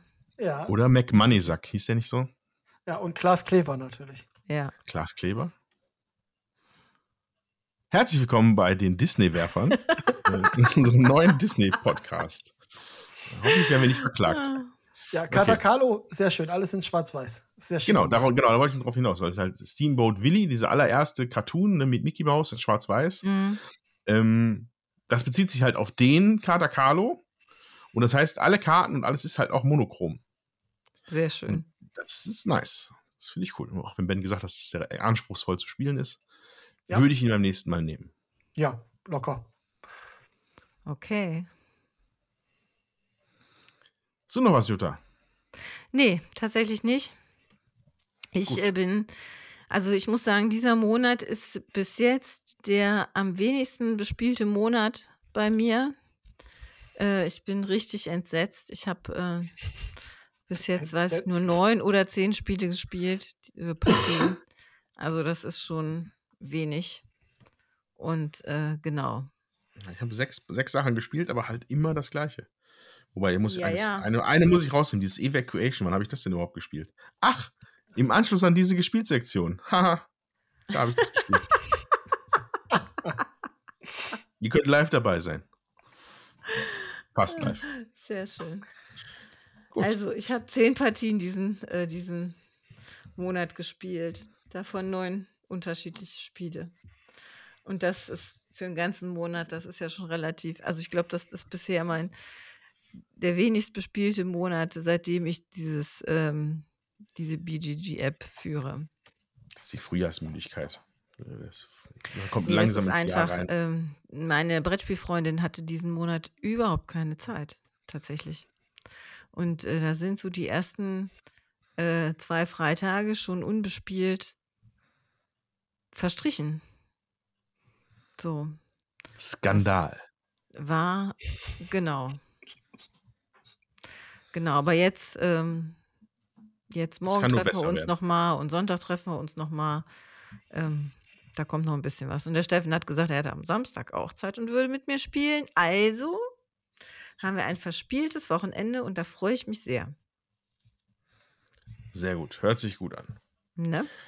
Dann kann ich auch Für- das nächste Mal wenigstens wieder was erzählen. Für den Moment machen wir jetzt aber kurz ein Schleifchen drum und äh, wünschen euch viel Spaß mit Evacuation auf der anderen Seite von diesem hier.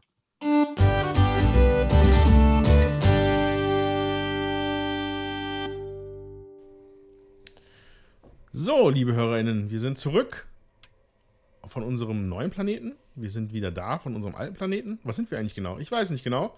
Auf jeden Fall haben wir Evacuation gespielt. Ähm, dem aktuellen Spiel von Wladimir Suchi, Such, Suchi, Genau.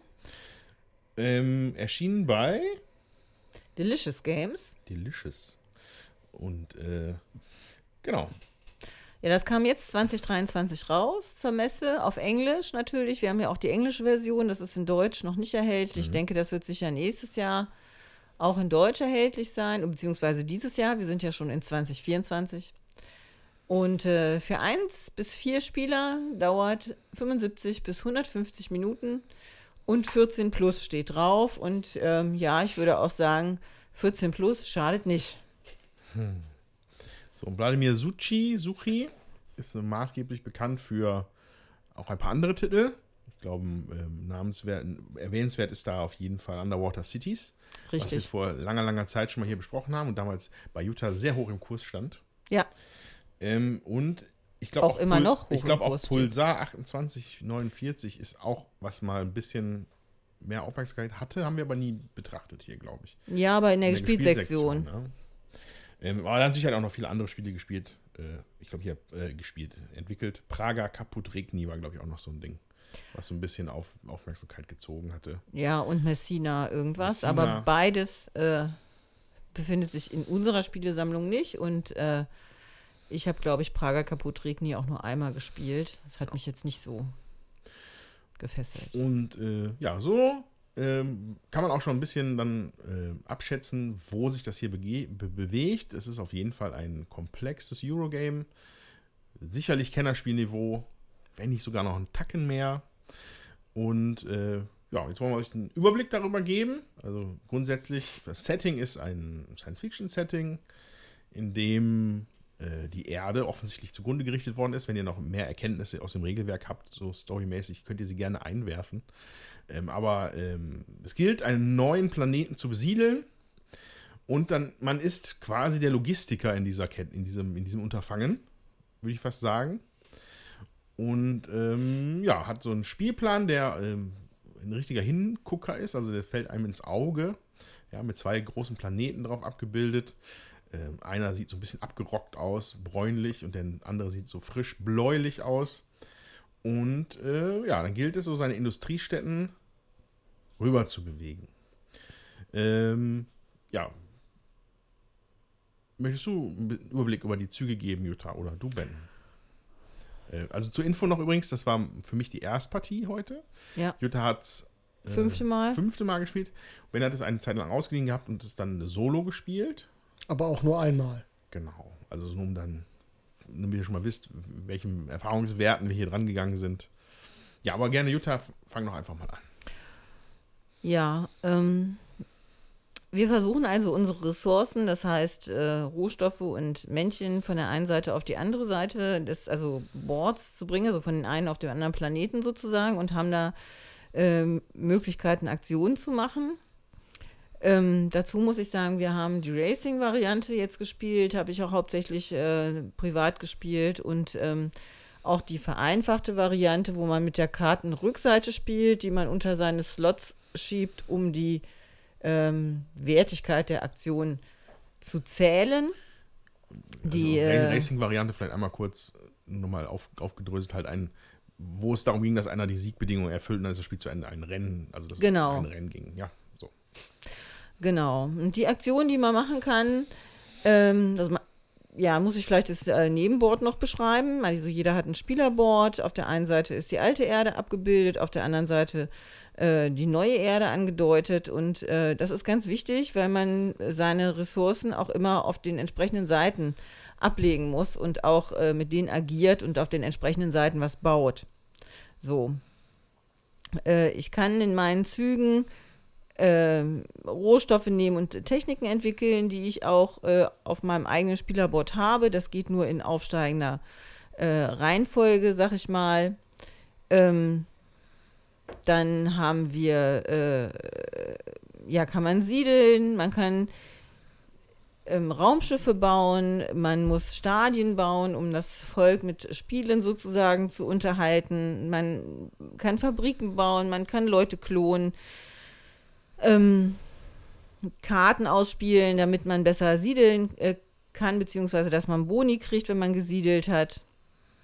Ressourcen tauschen, solche Sachen machen. Das geht, wie gesagt, über Aktionen, die man mit dieser Karte sozusagen, wenn man eine Aktion macht, im, unters Board schiebt, um ähm, die Wertigkeit zu zählen. Und man hat noch einen Marker, den man sozusagen pro Aktion voranschiebt, da die Aktionen auch Geld, also Energie kosten. Die ersten beiden Aktionen sind kostenfrei, die dritte kostet einen Energie, die vierte zwei Energie, die fünfte und weitere drei Energie. So, und man muss halt wirklich schauen, dass man ähm, mit seiner Energie haushaltet, um tatsächlich alle Aktionen machen zu können, die man möchte. Weil, vielleicht will der Ben das erzählen. Weil die, äh, weil man schon versucht, möglichst viele Aktionen zu machen. Also das ist schon wichtig, dass man guckt, dass man ähm, sein Aktionsmanagement richtig im Griff hat. Weil die Jutta sagte ja gerade, dass die Wertigkeiten haben, die einzelnen Aktionen. Es gibt nämlich noch äh, einen Progress-Track, nennt er sich. Darauf äh, bewegt man zwei Scheibchen weiter ähm, in Höhe der Wertigkeit, die seine Aktionen jeweils bringen. Und es gibt am Ende noch einen Bonus in der Runde, der auch abhängig ist davon, welche Wertigkeiten die einzelnen Aktionen haben. Und es ist schon äh, ein bisschen entscheidend, dass man guckt, dass man die richtige Punktzahl erreicht, um auch Dinge auf diesem Progress-Track so zu erreichen, wie man es gerne hätte. Äh, oder eben die Bonus-Sachen am Ende der Runde abzugraben. Dazu gibt der äh, Track halt auch noch an, von welcher Stelle ich die Energie nehmen darf, äh, um diese Aktion eben auch zu bezahlen, die ich machen will. Genau.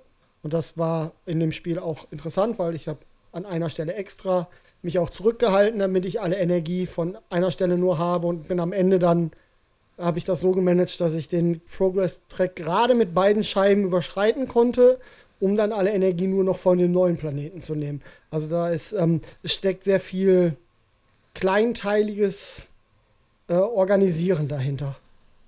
Ja. an der Stelle. Also es ist nicht einfach nur, ich mache eine Aktion, ich schiebe eine Karte drunter, sondern es hat nicht nur Auswirkungen darauf, dass ich die Aktion mache, sondern die Aktion, ähm, ich muss auch überlegen, wie weit ich, wie viele Punkte ich effektiv noch investieren will, weil ich muss mich dann auch gegebenenfalls auf diesem Track weiter bewegen, verliere Möglichkeiten, äh, Dinge zu besiedeln, weil auch das wird über den Track gesteuert zum Teil.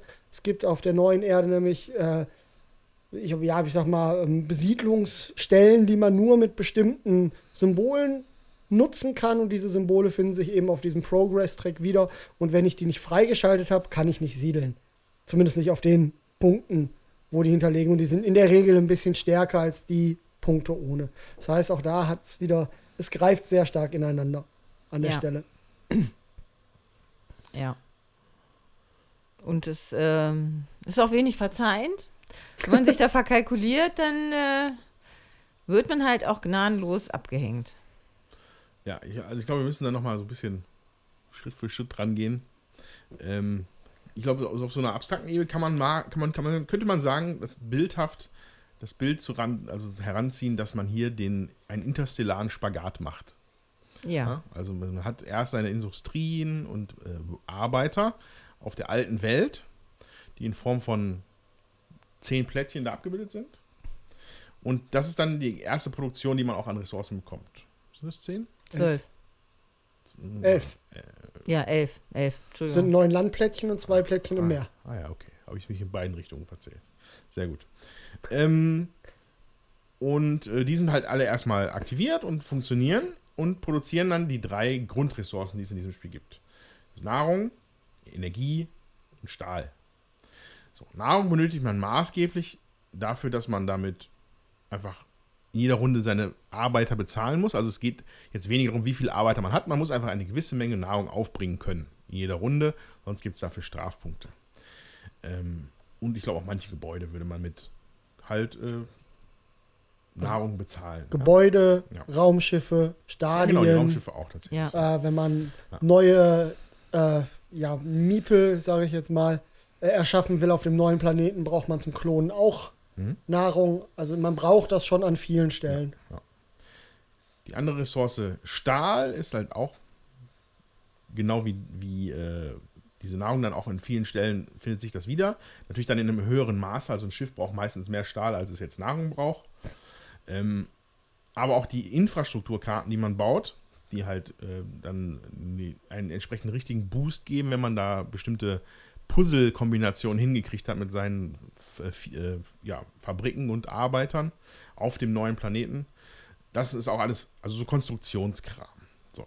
Die Energie ist da nochmal ein bisschen anders. Da, die wird, glaube ich, nicht als Währung genommen. Ne? Hm, Doch, Doch, es auch? gibt Stadien, für die man Stadien. Energie bezahlen muss Aber eher selten, Fall. sagen wir mal. Also man kann Ja. sagen, eher, eher selten als Währung, aber umso wichtiger für die eigenen Aktionsmöglichkeiten. Und das ist das, was wir gerade gesagt hatten. Man sucht sich, ja? Und für die Flugzeuge, um die zu bewegen. Das sind Raumschiffe. Ja, Raumschiffe, Entschuldigung. Machen wir den Satz nochmal. Und für die Raumschiffe, um die zu bewegen. Ah, Raumschiffe, natürlich. Weil für Fliegen bräuchte man ja so eine Atmosphäre und Luft, nicht wahr, Jutta? Das ist doch Ja, die Meinung, die du hast. Deswegen geht das durch den Raum. Das heißt Raumschiff. Oh, kleiner, kleiner Insider. Ähm, genau, und genau Schiffe, von denen wir ja auch jetzt erstmal nur oberflächlich kurz gesprochen haben. Aber genau, und das, diese Produktionsstätten für dieses Zeug befindet sich erst auf der alten Erde, muss aber im Laufe der vier Runden, die wir gespielt haben, die es auch maximal gibt, äh, irgendwie rübergebracht werden auf diese anderen, anderen Planeten. Was dann den lustigen Effekt bringt, dass wenn man sie auf der alten Erde abbaut, diese ja erstmal weg sind, bevor man sie überhaupt wieder aufgebaut hat. Das heißt, man schneidet sich ein bisschen ins eigene Fleisch mit den Ressourcen am Anfang. Deswegen muss man da sehr sanft und sorgfältig planen, weil man sonst in den Staatsbankrott oder in den, ja, in den, Aktionsbank- in den, in den Aktionsbankrott gerät. Ja, äh, weil, da muss man wirklich sehr, sehr vorsichtig kalkulieren und aufpassen, dass man sich da nicht in die Nesseln setzt, ohne dass es jetzt geheime Informationen gäbe, ja, die dich dann irgendwie ärgern oder so. Dass so, oh, plötzlich musst du drei Energie mehr abgeben oder so. Das gibt es gar nicht. Es ist da in dem Sinne einfach wirklich eine organisatorische und rechnerische Aufgabe, das halt irgendwie gut zu lösen. Ja. Äh, genau. So. Also, wie gesagt, man baut auf der einen Seite ab, muss auf der anderen Seite aufbauen. Dafür benutzt man unter anderem auch Raumschiffe. Äh, die muss man sich erst über eine Aktion kaufen, von einem Markt einer Auslage von Raumschiffen.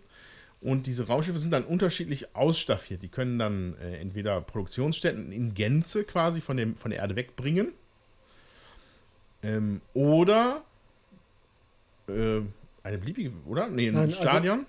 Man muss einmal kurz bevor wir da einhaken, es gibt diese Raumschiffe haben ähm, Beladeflächen und es gibt Ja. Beladeflächen, die können äh, von bestimmten Punkten auf der Karte Sachen hochnehmen. Es gibt blau, gelb und grau. Und die können einfach entweder aus einer blauen oder aus einer grauen oder aus einer gelben äh, Fläche das entsprechende, egal was da ist, ob es eine Fabrik ist oder ob es zwei Miepelchen sind, mitnehmen. Oder die haben eine Ladefläche für Fabriken und Stadien. Das heißt, man kann äh, eine Fabrik vom Planeten hochnehmen in die Ladefläche oder ein Stadion mitnehmen. Und die haben oder und oder haben die die Möglichkeit, Ressourcen zu transportieren. Ja. Und dann in der Transportations-, in der Transportphase, da packt man dann seine Raumschiffe entsprechend voll und muss dann auch ein bisschen gucken, dass man die richtigen Ladeflächen zur Verfügung hat für das, was noch auf der Planetenoberfläche über ist. Ja, und, und es gibt auch eine, eine, eine örtliche Beschränkung. Raumschiffe können entweder bei der alten Erde sein oder bei der neuen Erde. Und sie müssen hin und her fliegen. Dafür braucht es Energie. Mehr, um zur neuen Erde hinzufliegen, weniger, um wieder zurückzufliegen, aber da sind sie halt auch meistens leer. Ähm, genau.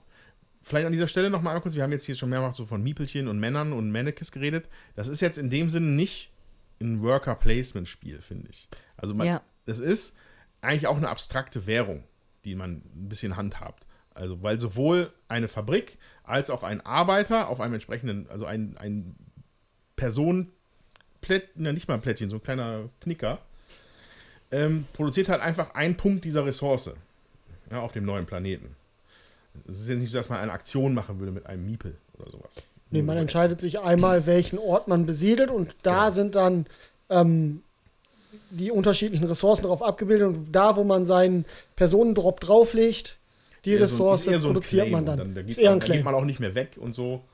Ähm, das heißt, ähm, das muss man halt einfach dann auch managen, weil ähm, auf der alten, ich hatte das am Anfang in der ersten Runde hatte ich das erstmal noch nicht so richtig geschnallt, aber auf der alten Erde sind halt dann auf dem Plättchen halt die Arbeiter abgebildet und dann dachte ich, jetzt bringe ich das Plättchen rüber, hä? Und dann passt das da drüben gar nicht. Nein, nein, wenn man das Plättchen also quasi in das Raumschiff packt, wird es umgedreht und es verwandelt sich einfach in zwei Knicker. In Zwei Männchen. Also es ist, sag ich Ja, mal, in zwei so Scheiben halt. Ja, ne? in zwei Keine Scheiben. Die Männchen. Scheiben re äh, äh, repräsentieren halt Männchen, sag ich mal, äh, Worker, äh, die eben arbeiten können, aber was sie arbeiten, äh, ist halt dann, Genau, die, Frei. wenn, die, wenn die im Raumschiff sind, dann machen die eine Umschulung im Zweifel genau, und werden dann statt einem Nahrungspunkt in Zukunft einen Stahlpunkt bringen. genau. Das ist einfach Bevölkerung. Bevölkerung. Bevölkerung, die man von dem einen Planeten auf den Ja, genau, anderen Bevölkerung Planeten finde ich schön. Das ist viel besser als Worker, weil Worker ist halt so konnotiert im Ja, richtig. Also man, man setzt die Bevölkerung ein und diese Bevölkerung produziert dann für den Rest des Spiels in der Produktionsphase die Ressource, für die man sie eingesetzt hat. Richtig. So, und ich hatte ja vorhin schon von diesem interstellaren Spagat gesprochen. Ähm, der zeigt sich dann auch deutlich, wenn man am Anfang noch nicht so, weil die alte Erde produziert fleißig Ressourcen, alles ist super. Aber wenn man dann anfängt, auf der neuen Erde zu arbeiten, müssen da halt auch irgendwo Ressourcen her. Ja? Weil man kann nicht von, mit Ressourcen von der alten Erde Sachen auf der neuen Erde bauen. Es sei denn, man hat sie vorher verschifft. Es sei denn, man hat Ah. sie vorher verschifft. Ne? Also das ist ja dieser Teil mit, den, mit der Logistik. Aber effektiver ist natürlich auf dem neuen Planeten einfach Produktionsstätten dafür anzuschaffen. Ja?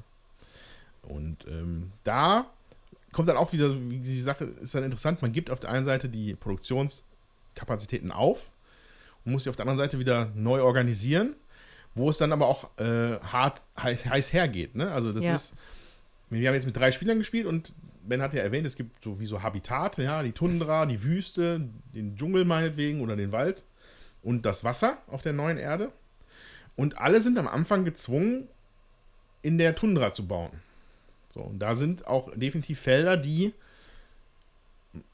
qualitativ unter, unterschiedlich sind. Ja? Also manche sind einfach viel leckerer, wenn man sie kolonisieren möchte. Ja? Weil die Kolonisieraktion oder Siedlungsaktion bedeutet, du musst alle Felder darauf füllen. Zum Preis von einem Du musst alle möglichen Platzierflächen Ja. platzieren, um ein Feld zu füllen. Genau. So. Also wenn wenn, du wenn sagst, du jetzt von okay. Feldern sprichst, finde ich das ein bisschen. Okay. Weil du hast unterschiedliche Felder, in denen sind die Ressourcen oder Plätze für Fabriken abgebildet und du musst halt immer ein komplettes Feld füllen Genau. mit allen Ressourcen oder Fabrikplättchen, um das besiedeln Nur zu fühlt können. es sich halt erheblich besser an und es ist erheblich sinnvoller, ein Feld mit, sagen wir mal, drei Ressourcenstellen mit einer Aktion zu füllen, als drei Felder mit einer Ressource. Genau. Ja, So. das kostet ja auch Der- zu das, viel. das war jetzt der Punkt, den ich meinte mit, Ja. dass es einfach, es gibt da qualitativ unterschiedliche Felder, um die sich halt auch gestritten wird. Ja. Also wer schneller sein Zeug rüber schafft, kann sich auch die schönsten Stücke vom Kuchen abschneiden, sozusagen. ja. Genau, und das ist dann ja relativ wild. Und ähm, an, an, an vielen verschiedenen Stellen muss man da versuchen, Ressourcen ordentlich zu organisieren, damit man nicht da in Schwierigkeiten gerät und auch alles bezahlen kann. Ja, Jutta? Ja, dann haben wir natürlich noch am Ende jeder Runde ähm, gibt es dazu noch einen Bonus, den man erreichen kann oder den man nicht erreichen kann, weil gibt es Karten, die liegen aus. Da sind zwei Zahlen drauf. Und ähm, die Aktionen, die man machen kann, die haben ebenfalls eine gewisse Wertigkeit. Diese Wertigkeit wird zusammengerechnet, einmal um den Fortschritt äh, auf dem Progress-Track äh, vorzulaufen und zum anderen aber auch, um zu gucken, ob man einen Bonus bekommt. Mhm. Und diese Boni sind eigentlich auch wichtig. Ja, also das muss man auf jeden Fall, kann man, äh, konnte ich aus der ersten Partie heraus auch schon direkt, kann ich das nur unterstreichen. Es ist einfach eine zusätzliche Aktion in einem Spiel, wo Aktionen teuer sind, das äh, einfach, also die einfach wirklich auch weiterhilft. Ja? Also Ja. jetzt die letzte Aktion hier in der letzten Runde würde ich sagen, ja, okay, aber es waren halt zum Beispiel welche bei, da konnte man äh, siedeln und hat aber auch gleichzeitig Ressourcen dafür bekommen, mit denen man zu siedeln, die man dafür ausgeben müsste. Also es ist quasi eine freie Siedelaktion. Ähm, aber halt unter der Prämisse, dass man da ein Auge drauf hält, wie sehr die Aktionen, für die man sich entschieden hat, für die man Ressourcen ausgegeben hat, dann sich zu addieren zu dieser, ja, ich weiß gar nicht, wie dieser Wert heißt, ja, Bonuswert oder so. Ne, aber die, die Aktionsfelder haben die Wertigkeit 1, 2, 3, 4 und die auf, in der Version, wie wir sie jetzt gespielt haben, je, wenn ich dreimal Feld 1 mache und einmal Feld 2, komme ich auf 5. Fünf. So, und ähm, die Bonis und die Boni sind immer äh, zweigestaltig. Ja, es gibt zwei Stück. Einen von, einen von 0 bis zu einer gewissen Zahl x. Und der andere Bonus, den kriegt man zwischen der Zahl x und einer Zahl y. Darüber hinaus gibt es dann nichts mehr. Wobei man sagen muss, dass das die nette Bonusvariante ist. Ja. Die nicht so nette Bonusvariante erfordert, dass man eigentlich genau mit Ja. seinen Aktionen diese Zahl erwischt. Das ist aber unangenehm. Das ist super unangenehm. Das ist unangenehm. Das will man nicht.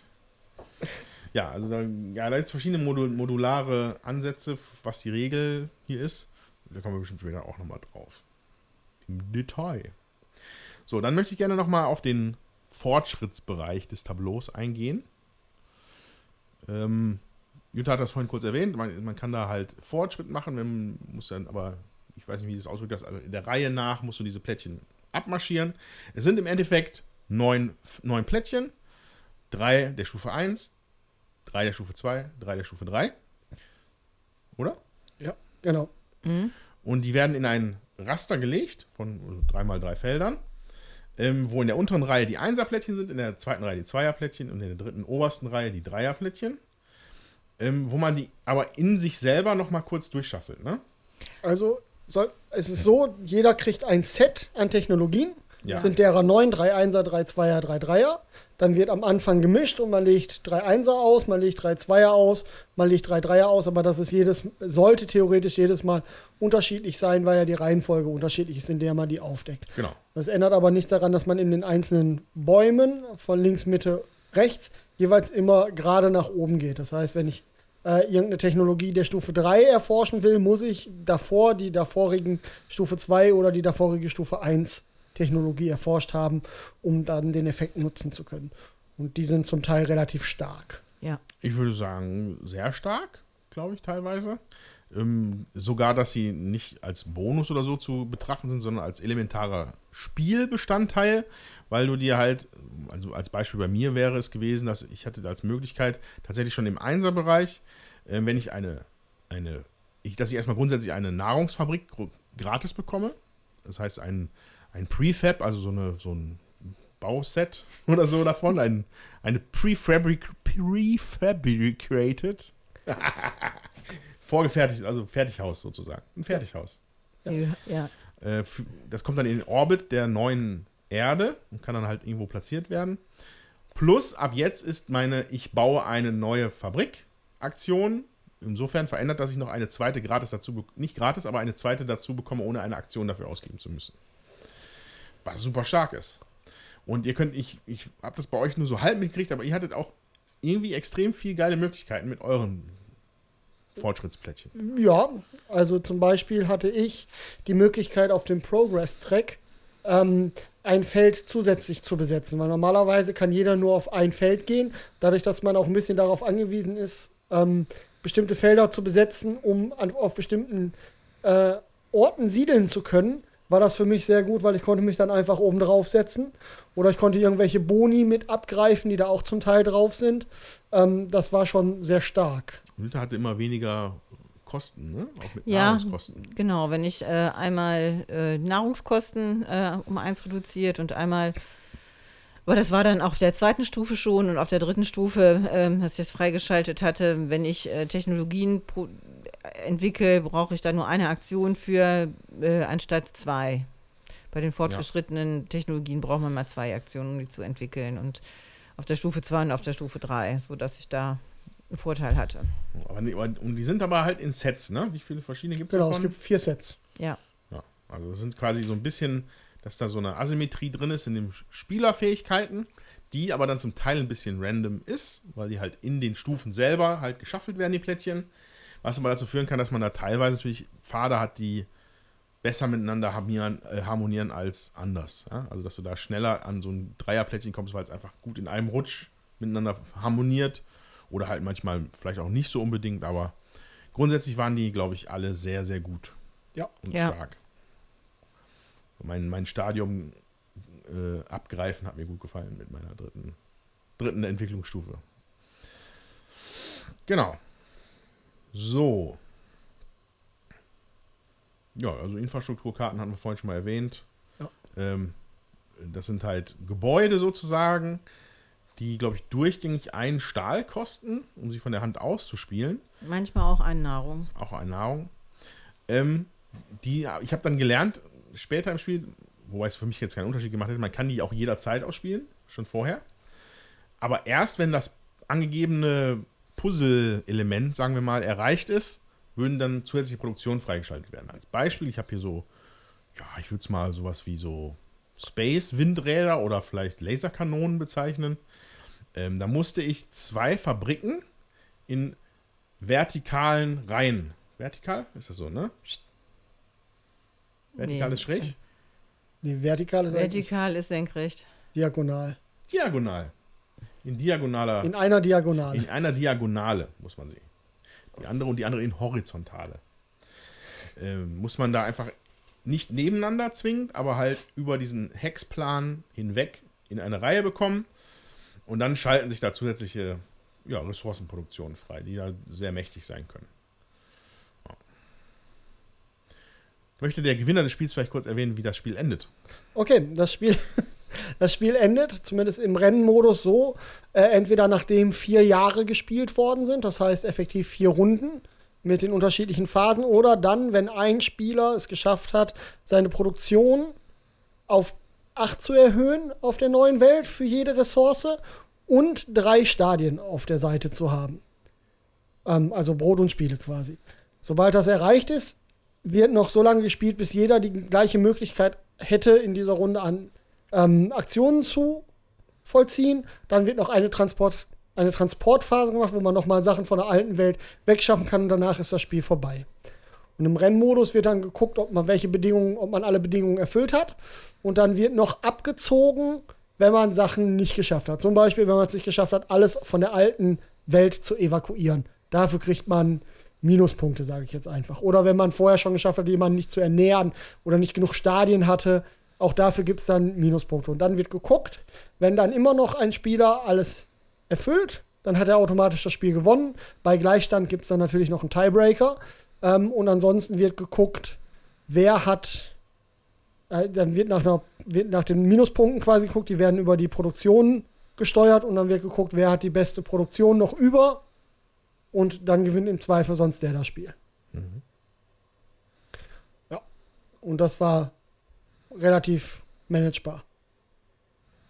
Also man konnte, ja, ja, ich konnte sehr gezielt, ich konnte sehr gezielt das Ende einleiten. Das war schon sehr geplant und das war, also es, es war schon, ich, ich konnte das für den letzten Zug so durchplanen, dass ich das Spiel beende und danach mit den Raumschiffen, die ich habe, noch alles zurückfliegen konnte, ohne alle mir möglichen Aktionen in dieser Runde aufzubrauchen. Das heißt, ich habe noch eine Menge Energie auf der neuen Erde liegen, die ich hätte noch für neue Aktionen nutzen können. Das war aber gar nicht nötig, weil klar war, dass die anderen ihre Ressourcenproduktion nicht hinkriegen werden.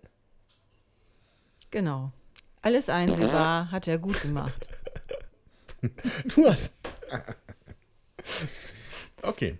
Ähm, ja, lass uns doch vielleicht nochmal auf so einer Gameplay-Ebene dann vielleicht irgendwas hervorheben, was ihr euch besonders gut gefällt an diesem Spiel. Eine spezielle Mechanik oder so.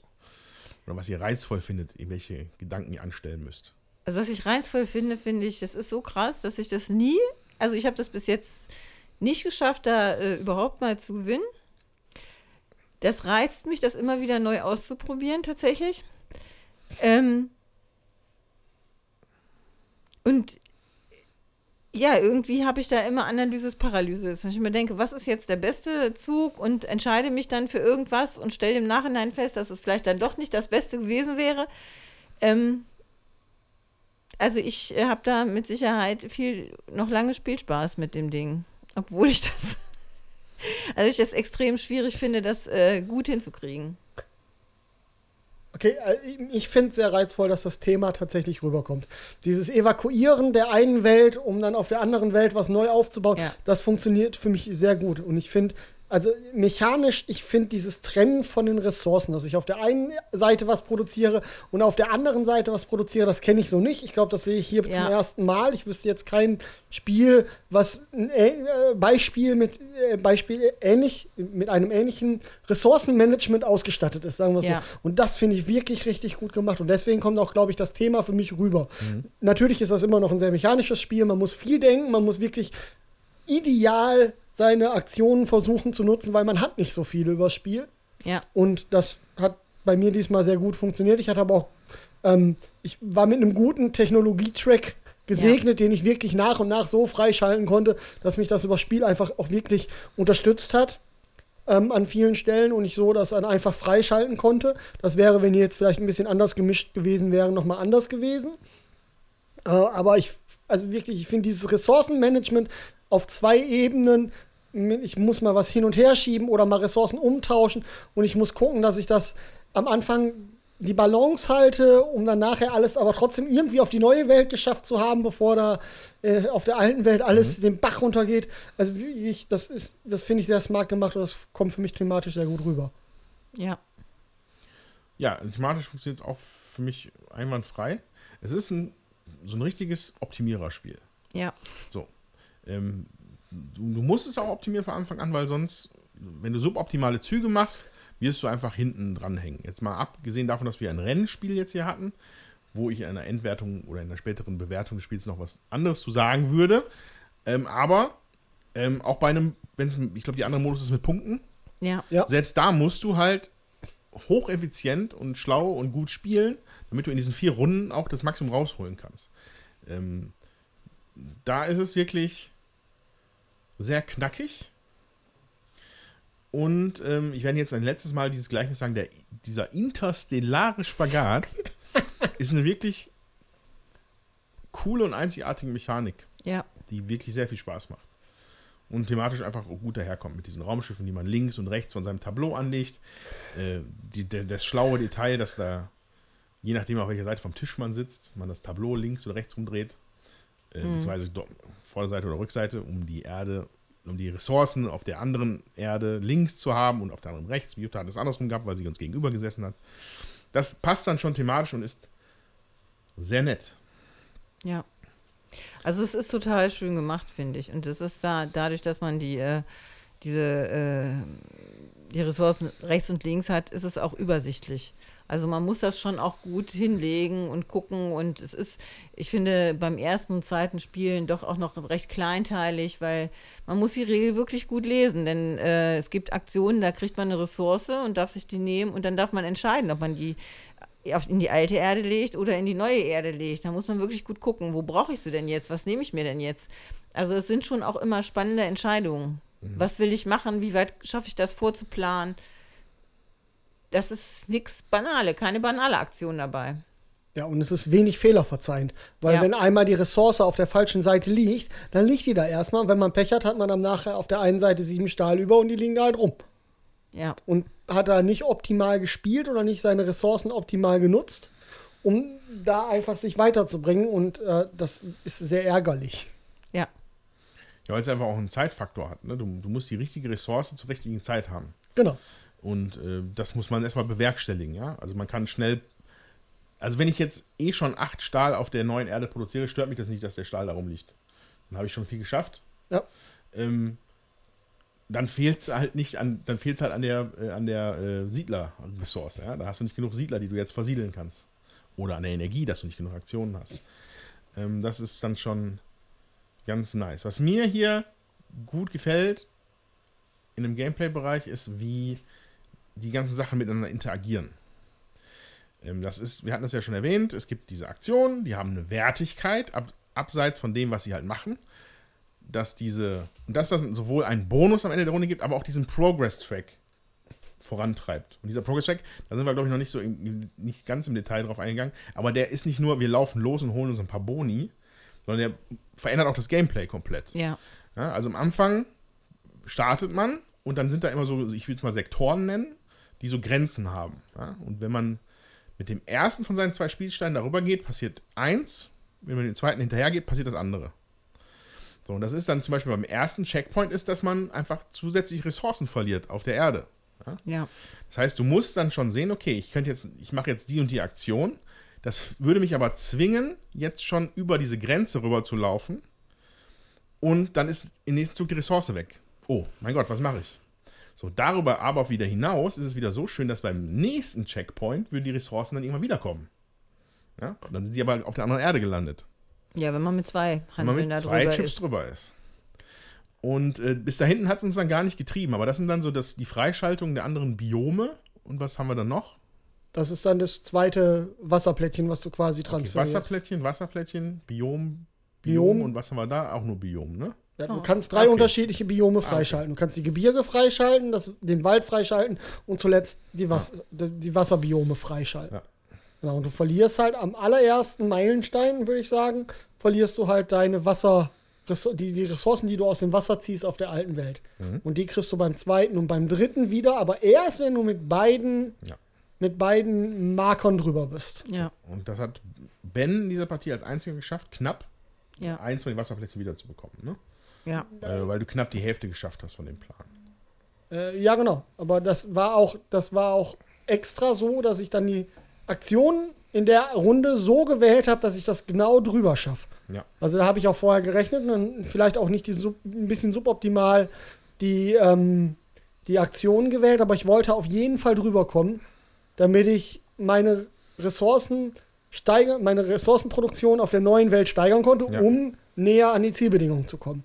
Ja. ja. Und das ist auch ähm, genau der richtige Weg, wie man das Ding zu spielen hat. Es ist nicht nur ein Abhalten von Fortschritt, sondern du musst dich auch da wirklich Gedanken drauf verwenden, weil da Icons drauf freigeschaltet werden für spezielle leckere Siedlungsgebiete und du aber auch deine Energiewirtschaft irgendwann umkrempelst. Ja?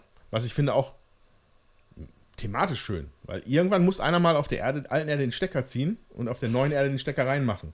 Und das ist diese Progress-Leiste im Endeffekt. Ja. Am Anfang machst du alle Energie, die du benutzt, musst du von der alten Erde nehmen. Dann irgendwann bist du im Mittelbereich, dann kannst du das bei beiden nehmen. Machst du dann aber noch ein bisschen Fortschritt, ist die alte Erde raus. Und dann machst du, musst du mit der Energie leben, die die neue Erde produziert. Genau. Und idealerweise hast du zu dem Zeitpunkt auf der alten Erde alle Energieproduktion, ja. die du außer zum Versenden von Schiffen baust, abgebaut und schon alles auf der neuen Erde aufgebaut. Ja. Und das das ist eben genau das, was du sagtest, ist so die, den, den Spagat, den man machen muss an der Stelle. Ja. Das ist aber jetzt abgelutscht, dieser Spagat. Tja. Der interstellare Spagat. Entschuldigung. Mach mir dann. Copyright drauf. ja. Ja. Also, das ist, ähm, ja, wie, genau, wie, das finde ich wirklich hervorhebenswert, wie, zu welchem hohen Grade das hier alles miteinander interagiert. Man möchte meinen, es ist verzahnt, aber interagieren, sage ich eigentlich lieber. Verzahnt ist immer so viel, sagt man immer so oft. Genau.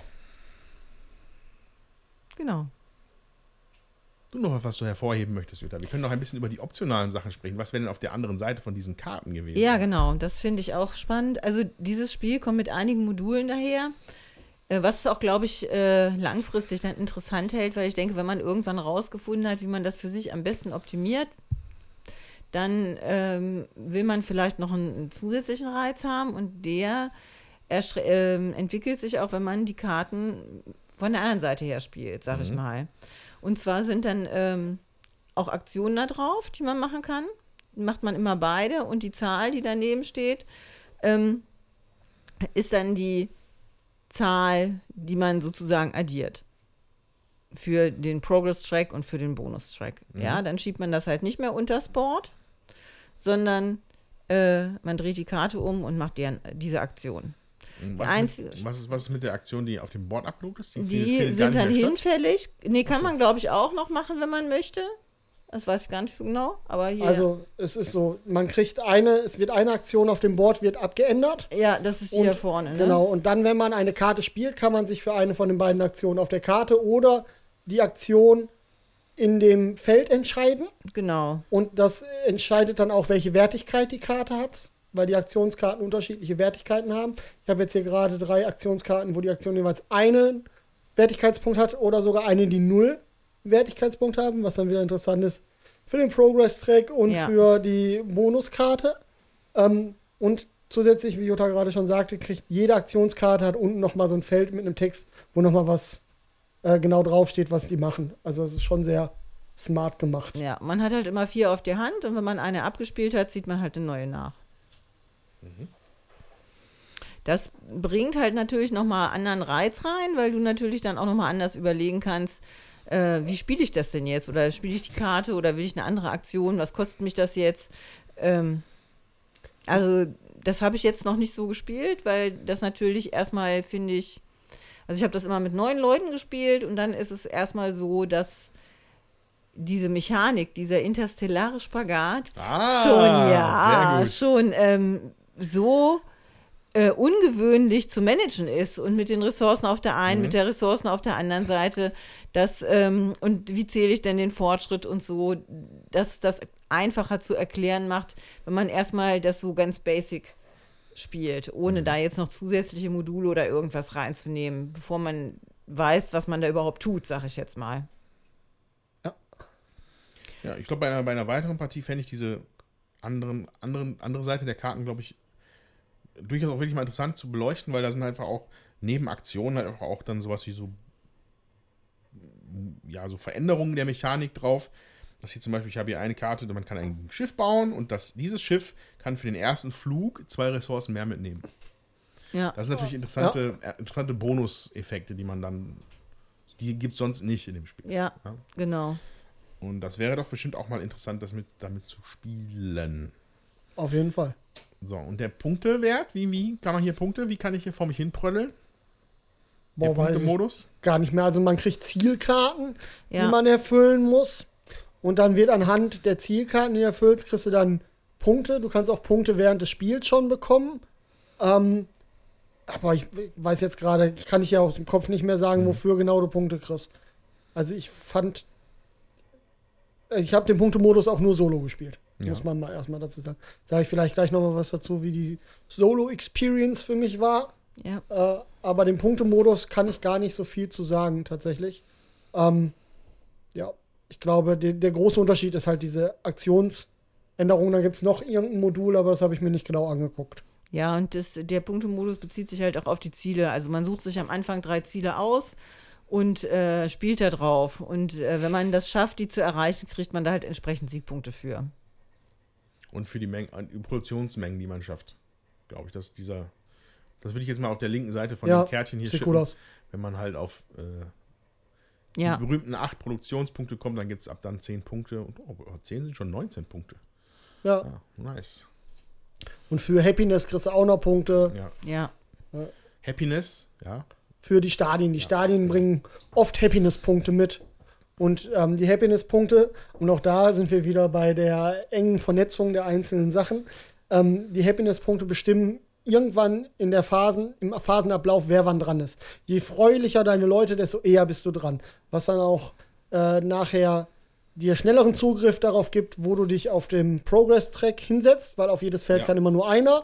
Oder wenn du dann in der nächsten Action-Phase bist, wo du deine Siedler hinschickst. Auch da ist ja die, die Reihenfolge relevant, wer wann Genau. dran ist. Die appetitlichen Häppchen. Die dass appetitlichen sie- Häppchen. Dass man sie sich sichern kann. Schön ist das gemacht, dass das Jahr, also so eine Runde nennt sich immer ein Jahr, äh, in sieben Phasen eingeteilt ist und man hat so eine kleine Karte neben sich liegen. Die ist wirklich klein, aber da ist wirklich drauf abgebildet, was passiert, was äh, als erstes, als zweites, als drittes, als viertes, fünftes, sechstes, siebtes, kann man tatsächlich jedes Jahr dann so abarbeiten, hat jeder im Überblick. Das finde ich total nett gemacht. Und auf der anderen Seite dieser äh, Karte ist halt, wenn man den Punktemechanismus spielt, die Wertung für die Punkte. Ähm, ich finde, da haben die gut mitgedacht, dass es einfach passt. Dann erzähl uns doch bitte ein wenig über die Solo-Experience, Ben, wenn du möchtest. Okay. Ja, ich habe es nur einmal solo gespielt. Ähm, das hat zwei Gründe. Einmal ist der Aufbau doch recht grob, recht Ja. zeitintensiv, weil man ähm, ganz viele Sachen erstmal hinlegen muss und dann muss man die alte Erde bestücken für sich und für den Solo. Ja. Äh, für, für, ich würde sagen, es ist eine Automa, auch wenn es keine Automa ist, keine Automa TM ist, ähm, die dann auch kartengesteuert Sachen macht. Ähm, und zwar ist das so, wenn die dran ist, deckt man eine Karte auf und dann ist je nachdem, äh, welche Wertigkeiten die Bonuskarte hat, entscheidet sich dann, was der Automa macht. Ja. Ähm, das, ich fand es im Großen und Ganzen sehr verwaltungsintensiv, den Automa. Ja. Und ich muss sagen, äh, dass der Punktemodus, der da mitgeliefert wurde, mir an der Stelle nicht so zugesagt hat wie jetzt der Rennmodus. Weil ich fand, dass man beim Punktemodus sehr darauf bedacht ist, auf die Karten zu spielen. Und das nimmt mir ähm, einfach Thema. Und das habe ich jetzt hier beim Mehr- beim Mehrspielerspiel gemerkt. Das Thema war für mich hier viel greifbarer. Als ich das Solo gespielt habe, fand ich das äußerst mechanisch. Das ist auch im Mehrspieler-Modus mechanisch, aber das Thema kommt viel mehr durch. Ich habe mehr das Gefühl gehabt, ich achte wirklich darauf, dass ich das eine abbaue und das andere aufbaue, damit ich da eine vernünftige ähm, ja, eine vernünftige Balance schaffe. Und das hatte ich beim Solo-Modus nicht das Gefühl, weil ich da auch viel mehr auch auf die Ziele geachtet habe. Und das hat dann bei mir dazu geführt, dass, obwohl ich dann noch ein bisschen zu Hause hatte, ich ehrlich gesagt keine Lust hatte, das Spiel auszupacken, das nochmal aufzubauen, nochmal mir fertig zu machen, um mich dann da solo hinzusetzen und diesen ganzen Verwaltungskram zu machen. Auch wenn ich wirklich interessiert war an diesem Action-Modus, die Action-Karten andersrum zu spielen und einfach da eine größere Varianz an Action zu haben. Das hat mich nicht genug gereizt, um es nochmal auszupacken für den Solo-Modus. Im Mehrspieler-Modus würde ich das so absolut nicht sagen, aber da sagen wir vielleicht nachher bei der Wertung einfach nochmal was zu. Also mir ging das im Solo-Bereich auch so. Ich fand, das war mega viel Aufbau. Also man musste für sich aufbauen, für einen fiktiven Gegenspieler und eine dritte Person musste auch noch, äh, also mal mit drei Farben irgendwie zugange und ähm, dann muss man ja selber für sich auch noch spielen. Dann muss man die diese Abhandlung die, äh, dieser ähm, Sachen immer noch machen. Ich fand das sehr aufwendig und ähm, mich hat das auch, mich bringt das dann auch raus.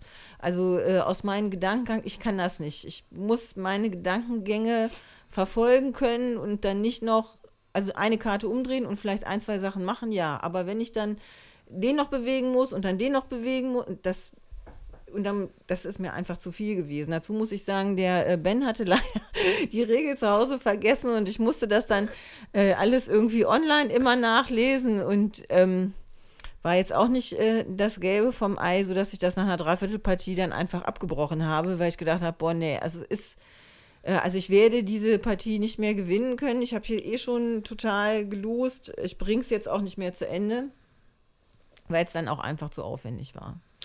Ähm, ja, das heißt aber nicht, dass der Solo-Modus nicht funktionieren würde. Nee, also das- ich muss sagen, der das hat nicht. funktioniert. Rein technisch ist der sauber. Also Ja, es ja. funktioniert gut. Man hat auch das Gefühl, man spielt gegen äh, man spielt irgendwo gegen und man ist nicht nur reine Punktejagd, aber es ist halt, der Verwaltungsaufwand war mir einfach an der Stelle zu viel. Das kann ich auch sagen. Also es funktioniert, ja. Hat ja nichts mit damit zu tun, dass das nicht funktioniert, aber die Frage ist halt auch, was macht einem Spaß? Und ich persönlich spiele ja nicht so gerne Solo. Ich mache das mal, um in eine Partie reinzukommen und jetzt auch eben in Vorbereitung nochmal für den Podcast wollte ich das ausprobieren. Ähm, aber ja, die Frage ist, was macht ein, also, ne, was, was macht einem dann mehr Spaß? Und da würde ich tatsächlich sagen, also dieses Spiel würde ich auf jeden Fall immer lieber mit mehr Leuten spielen. Als alleine. Ja. Jo.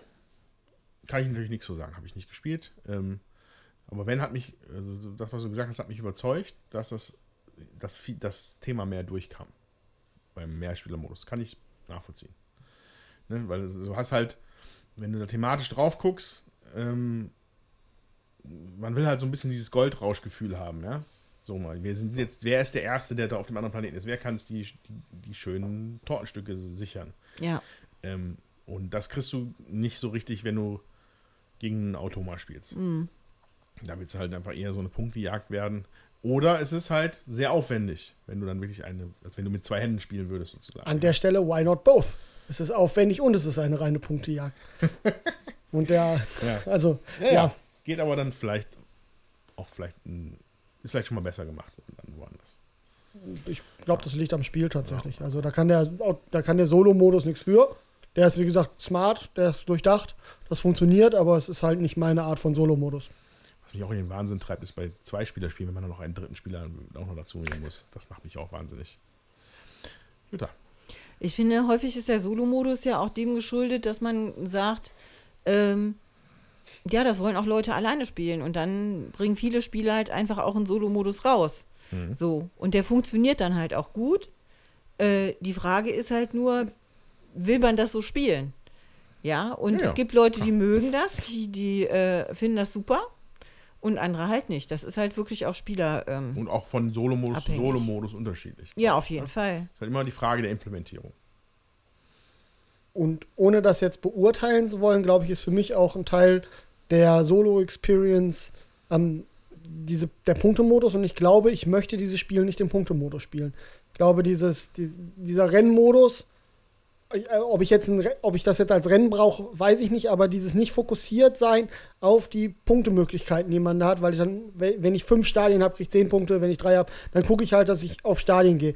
Und ich finde das so, also gefühlt ist das dieses tatsächliche Versuchen der, der, der Neubesiedlung, glaube ich, trifft da mehr meinen Nerv zu gucken, mhm. dass ich das möglichst effizient mache mit den Möglichkeiten, die ich habe, mit den ähm, Technologien, die ich freischalten kann. Ich glaube, das liegt mir einfach mehr als diese reine Punktejagd. Es gibt andere Spiele, da kann man besser Punkte jagen. Ja, sollen wir mal zu einer Endrunde starten? Jawohl. Andreas. Jutta, Jutta ist, das ist, du bist quasi der nominelle Besitzer des Spiels, deswegen gehst du als Letzte. Ja, dann. Dann fange ich mal an. Ähm, Evacuation ist sicherlich, auch wenn ich noch äh, nur noch so, so eine halbe die Änderung daran habe, mir deutlich gefälliger als Underwater Cities. ähm, ich, ich, weiß nicht mehr, ich war, es war, glaube ich, gut und ich habe den Podcast auch gut äh, äh, bewertet, aber es ist mir dann in dem Sinne nicht hängen geblieben. Das hier finde ich wirklich ziemlich gut. Ähm, die, ähm, alle Punkte, die wir da vorhin erwähnt haben, fühlen sich frisch an für mich in diesem Spiel. Ähm, ohne dass es nicht zugänglich wäre. Ich fand es erstaunlich zugänglich, das Spiel. Für so einen hohen Komplexitätsgrad ist es trotzdem zugänglich. Muss ich mal wirklich hervorheben. Und ähm, ja, es hat einfach Bock gemacht. Äh, mit dem kleinen Abstrich, dass ich wahrscheinlich von der Spielanlage her eher nicht den Rennenmodus bevorzugen würde. Auch wenn ich die Punkte, deine Punkte total verstehe, Ben, mit der Sache, ne, dass man das, Goldrush-Gefühl haben möchte, hat sich halt einfach nicht optimal gut angefühlt für mich, dass unsere letzten Boni und unsere letzten Income-Phasen einfach weg waren, mhm. weil du ausgemacht hast. Und ja. das wird mir in keinem Spiel gefallen. Das kann ein Formel-1-Spiel sein und ich fände es blöd. Und deswegen äh, würde ich das wahrscheinlich in einem Punktemodus auf jeden Fall mal ausprobieren wollen wie das da so ist. Weil du hast ja de facto auch ein Zeitlimit, was hier knapp ist mit vier Runden, Ja. um das alles zu schaffen. Du hast es aber wenigstens berechenbar. Und nicht, oh, ist halt Schluss jetzt. Das hat mir einfach, das gefällt mir einfach in keinem Spiel. Und was aber dem jetzt hier nicht anzulasten ist, weil es ja auch andere Modi gibt. Ähm, ansonsten cool ausgestattet, sieht nice aus. Ähm, hat mir riesig Spaß gemacht für eine, also Erstpartie sehr gut, mit Bock auf weitere Partien von dem Spiel. Ähm, ja, ich bin hier hingefahren und habe mir gedacht, boah, hast du da Bock drauf? Weil ich nicht überzeugt war vom Solo-Modus und gedacht habe, boah, wenn das jetzt auch so eine C-Partie wird wie das, was ich da gespielt habe, was auch mit Sicherheit am Erstpartie-Solo-Modus gelegen Ja, hat. bestimmt. Also, ne, liegt nicht am Spiel. Ähm, ich habe gedacht, boah, weiß ich nicht, hoffentlich wird's erträglich. Und es war gut. Es hat wirklich Spaß gemacht. Es hat gut funktioniert für mich. Also es mag mit Sicherheit auch daran liegen, dass meine Technologien, wie gesagt, schon ähm, sehr gut gelegen haben. Aber es hat sich einfach auch gut und sauber angefühlt. Natürlich habe ich an der einen oder anderen Stelle da zu viele Ressourcen produziert, da zu wenig Ressourcen produziert. Es hätte mit Sicherheit noch optimaler laufen können. Aber im Großen und Ganzen habe ich, also habe ich diesmal wirklich das Gefühl gehabt, ich muss wirklich, ich, um, ich mache wirklich so eine richtige Umsiedlung von der einen, von der alten Erde auf die neue und ich muss da wirklich gucken, dass das alles funktioniert, dass ich die Leute rüberbringe. Und ähm, ich, ich habe auch im letzten Zug das dann so gemanagt, dass ich mir noch ein Schiff kaufen musste, damit ich dann im letzten Zug alles auf der alten Erde abbauen konnte und alles zumindest wenigstens schon mal rüberschaffen konnte. Und das hat sich wirklich gut angefühlt. Jetzt ganz davon ab, dass ich ähm, gewonnen habe. Einfach, es war ein sehr belohnendes Spielgefühl, das vernünftig austariert zu haben und da auch das Gefühl zu haben, dass das dass die Entscheidungen wichtig waren und da tatsächlich auch jede einzelne Aktion, die man gemacht hat, dass das wichtig war, wie man sich da entscheidet und weil das einfach auf so viele unterschiedliche Stellen eine Auswirkung hat, ohne ohne ähm, nicht zugänglich zu sein, wie der Andreas sagte. Weil die Aktionen, die man macht, sind eigentlich relativ klar. Also wirklich, ich fand es jetzt in einer Mehrspielerpartie, würde ich es jederzeit nochmal spielen. Ich weiß nicht, ähm, ob vier Spieler nicht da schon nochmal wieder nochmal das Spielgefühl ganz anders machen. Ich sehe es nicht. Ich glaube, drei Spieler war gut. Das, aber das ist jetzt eine, eine Meinung einfach nur. Also ich finde, das spielt sich äh, auch zu viert gut, das spielt sich auch zu zweit gut. Also ähm, ich fand da keinen Unterschied. Ne? Bei vier Leuten hast du natürlich ein bisschen längere Downtime, das äh, ist klar. Ne? Ja. Aber äh, man ist ja sowieso da immer ständig am Überlegen und am Zählen und was kann ich noch machen und äh, also das, mir ist ja nicht langweilig zwischen meinen Zügen. Ja, äh, Downtime finde ich gut, dass du das sagst. Ich fand dafür, dass das so komplex ist, hatte das eine erstaunlich niedrige Downtime jedes Mal, wenn man dran war, weil die Aktionen als solches sind schnell gemacht. Das ist dann, ne, wenn man sehr viel denken muss, das nimmt ein bisschen Zeit, aber ich kenne Spiele, da muss man noch mehr denken. Ich fand die Downtime hat mich jetzt hier nicht gestört, weil ich selber viel auch damit beschäftigt war, währenddessen selber zu planen, weil die Interaktion da relativ gering ist. Also können ja einfach Plätze weggenommen werden, okay, da muss man umdenken, aber man findet da oft auch eine Alternative, die man einfach machen kann. Und ich war viel damit beschäftigt, während ihr beide irgendwas gemacht habt, darüber nachzudenken, was sind jetzt die smarten nächsten Züge, weil nur mit einem Zug weiterdenken reicht sie nicht. Hier muss man wirklich zwei, drei Züge in die Zukunft denken, wenn nicht sogar noch mehr, weil man einfach vorbereiten muss, was man später macht. Das hat mir gut gefallen. Genau, also das äh, kann ich so spiegeln. Nochmal das Unterstreichen mit der Zugänglichkeit, möchte ich nochmal unterstreichen. Ich habe halt eine Regelerklärung bekommen, habe mir die so angehört. Bin heute jetzt nicht der mega fitteste Typ, aber mit zwei, drei Nachfragen war das Ding einfach geritzt. Und das bei einer Komplexität von 3,9 oder sowas bei Boarding Geek nicht gegeben. Und ich finde es nicht mal übertrieben, dass es 3,9 ist. Ja. Es kann ja zugänglich unkomplex sein Ja. in dem Fall. Ähm, und die Sache mit der Downtime ist hier, was ich vorhin meinte, es gibt halt hier wenig, was man nicht weiß und wenig, mit dem man nicht planen kann. Es gibt keine Ereigniskarten, die irgendwie irgendwas durcheinander wurfeln. Niemand, man kann dir die Aktionen nicht wegnehmen. Ja, so ein Siedlungsfeld kann schon mal weg sein. Dann muss halt ein anderes nehmen. Ähm, also insofern hast du immer genug Zeit, dich mit deinem Kram zu beschäftigen. Und dann bist du schon wieder dran, ohne dass du auf jemanden, jemanden beim Denken zuguckst, weil die anderen auch am Tisch im Idealfall auch schon ihren Plan haben und dann einfach fortsetzen, sozusagen. Das funktioniert einfach sehr gut und resultiert in kurzer Downtime. Ja, wobei, wie gesagt, der war zum Teil schon etwas länger, aber dadurch, dadurch dass man ja mit seinen eigenen Gedanken auch Genau. beschäftigt ist, bekommt einem das ja nicht so lange vor. Ja. Ja, ich äh, mir gefällt dieses Spiel. Ähm, ich bereue das auch nicht, das äh, eingeschafft zu haben. Ich muss allerdings auch sagen, ähm, meine Erstpartie war wirklich eine Lernpartie, bis wir durch diese Regel gestiegen sind, bis wir verstanden haben, wie man das da zählt, was diese Fortschrittsleiste genau macht. Das, ähm, so, da hast du heute wirklich von profitiert, Mhm. äh, dass der Ben und ich das schon gespielt hatten und dir dann da auch erklären konnten und Das auch war der Plan. hilfreich, sag ich mal, erklären konnten. Ja, weil ich finde, man entdeckt ja auch so ein Spiel. Also wenn ich jetzt nur die Anleitung lese, dann weiß ich immer noch nicht, äh, also da habe ich das noch nicht durchdrungen, gedanklich. Ich durchdringe das erst, wenn ich das dann zumindest einmal gespielt habe, um zu verstehen, ach so ist das gemeint und so soll das funktionieren. Und was brauche ich denn überhaupt, um diese und jene Sachen zu machen? Ach, da muss ich überlegt haben. Und da konnten wir dir einfach natürlich jetzt schon ein paar Informationen, sag ich mal, geben, wo du drauf achten musst, damit bestimmte Sachen überhaupt äh, gehen und da kein Fehler gemacht wird.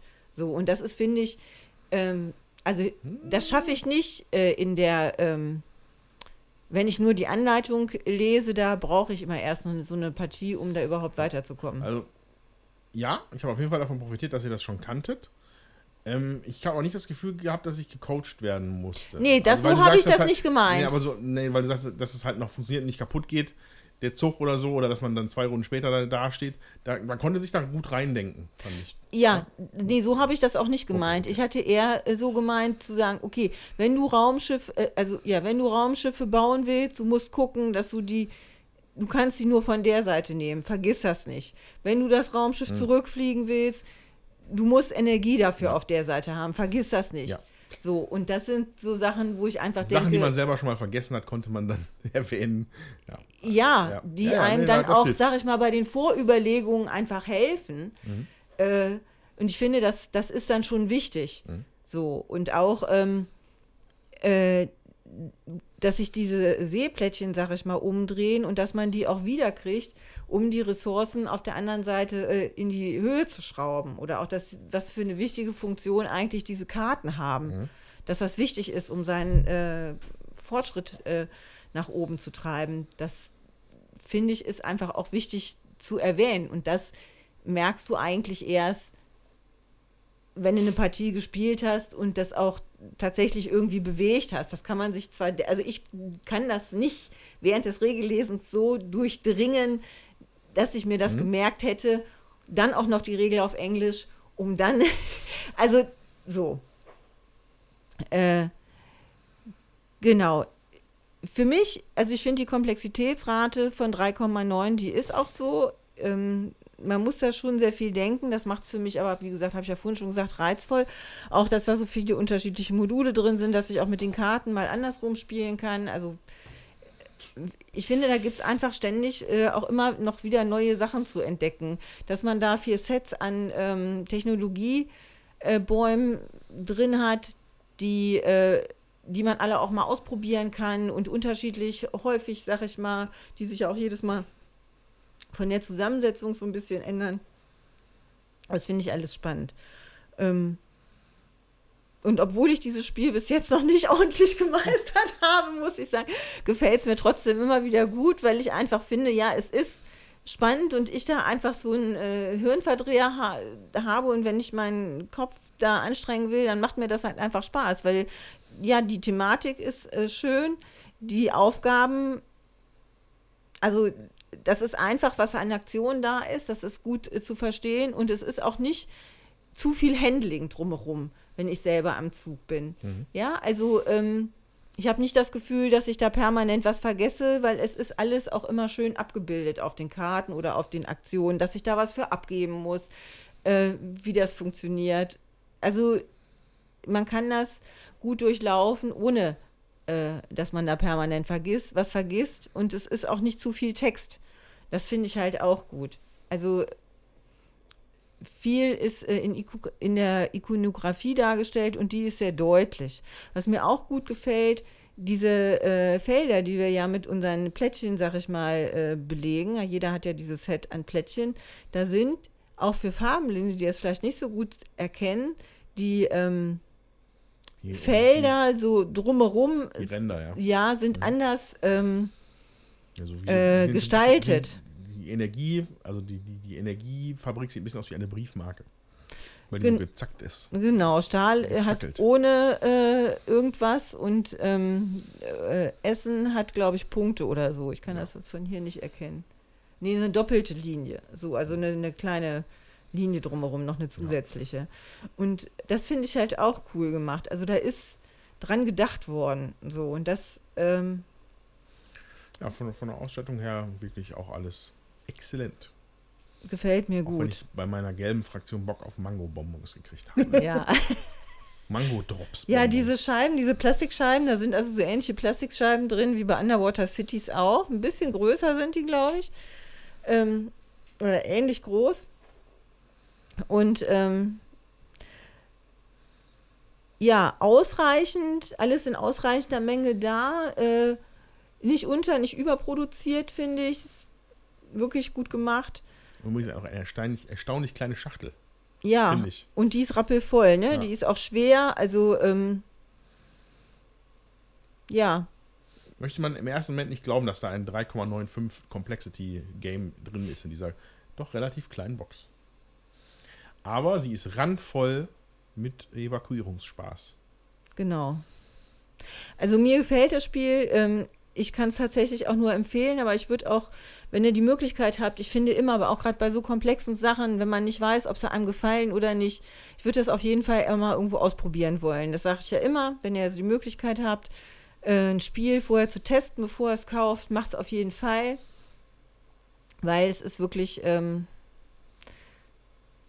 ja, es sollte euch gefallen. Aber es ist gut umgesetzt, auf jeden Fall. Also thematisch sehr schön gemacht. Von der, beides greift da schön zusammen, das Thema und die Mechanik. Gut. Dann war es das soweit, glaube ich. Danke fürs Zuhören. Wir freuen uns auf Nachrichten von euch auf unserem Discord-Kanal, Den Link findet ihr in den Shownotes. über E-Mail. Würfelwerferpodcast at gmail.com. Ja, und ähm, wenn ihr uns sonst irgendwo seht oder hört, gerne auch per anderer Nachricht. Man kann uns ansprechen Sagt, auf irgendwelchen Spieletagen. sagt Hallo. Genau.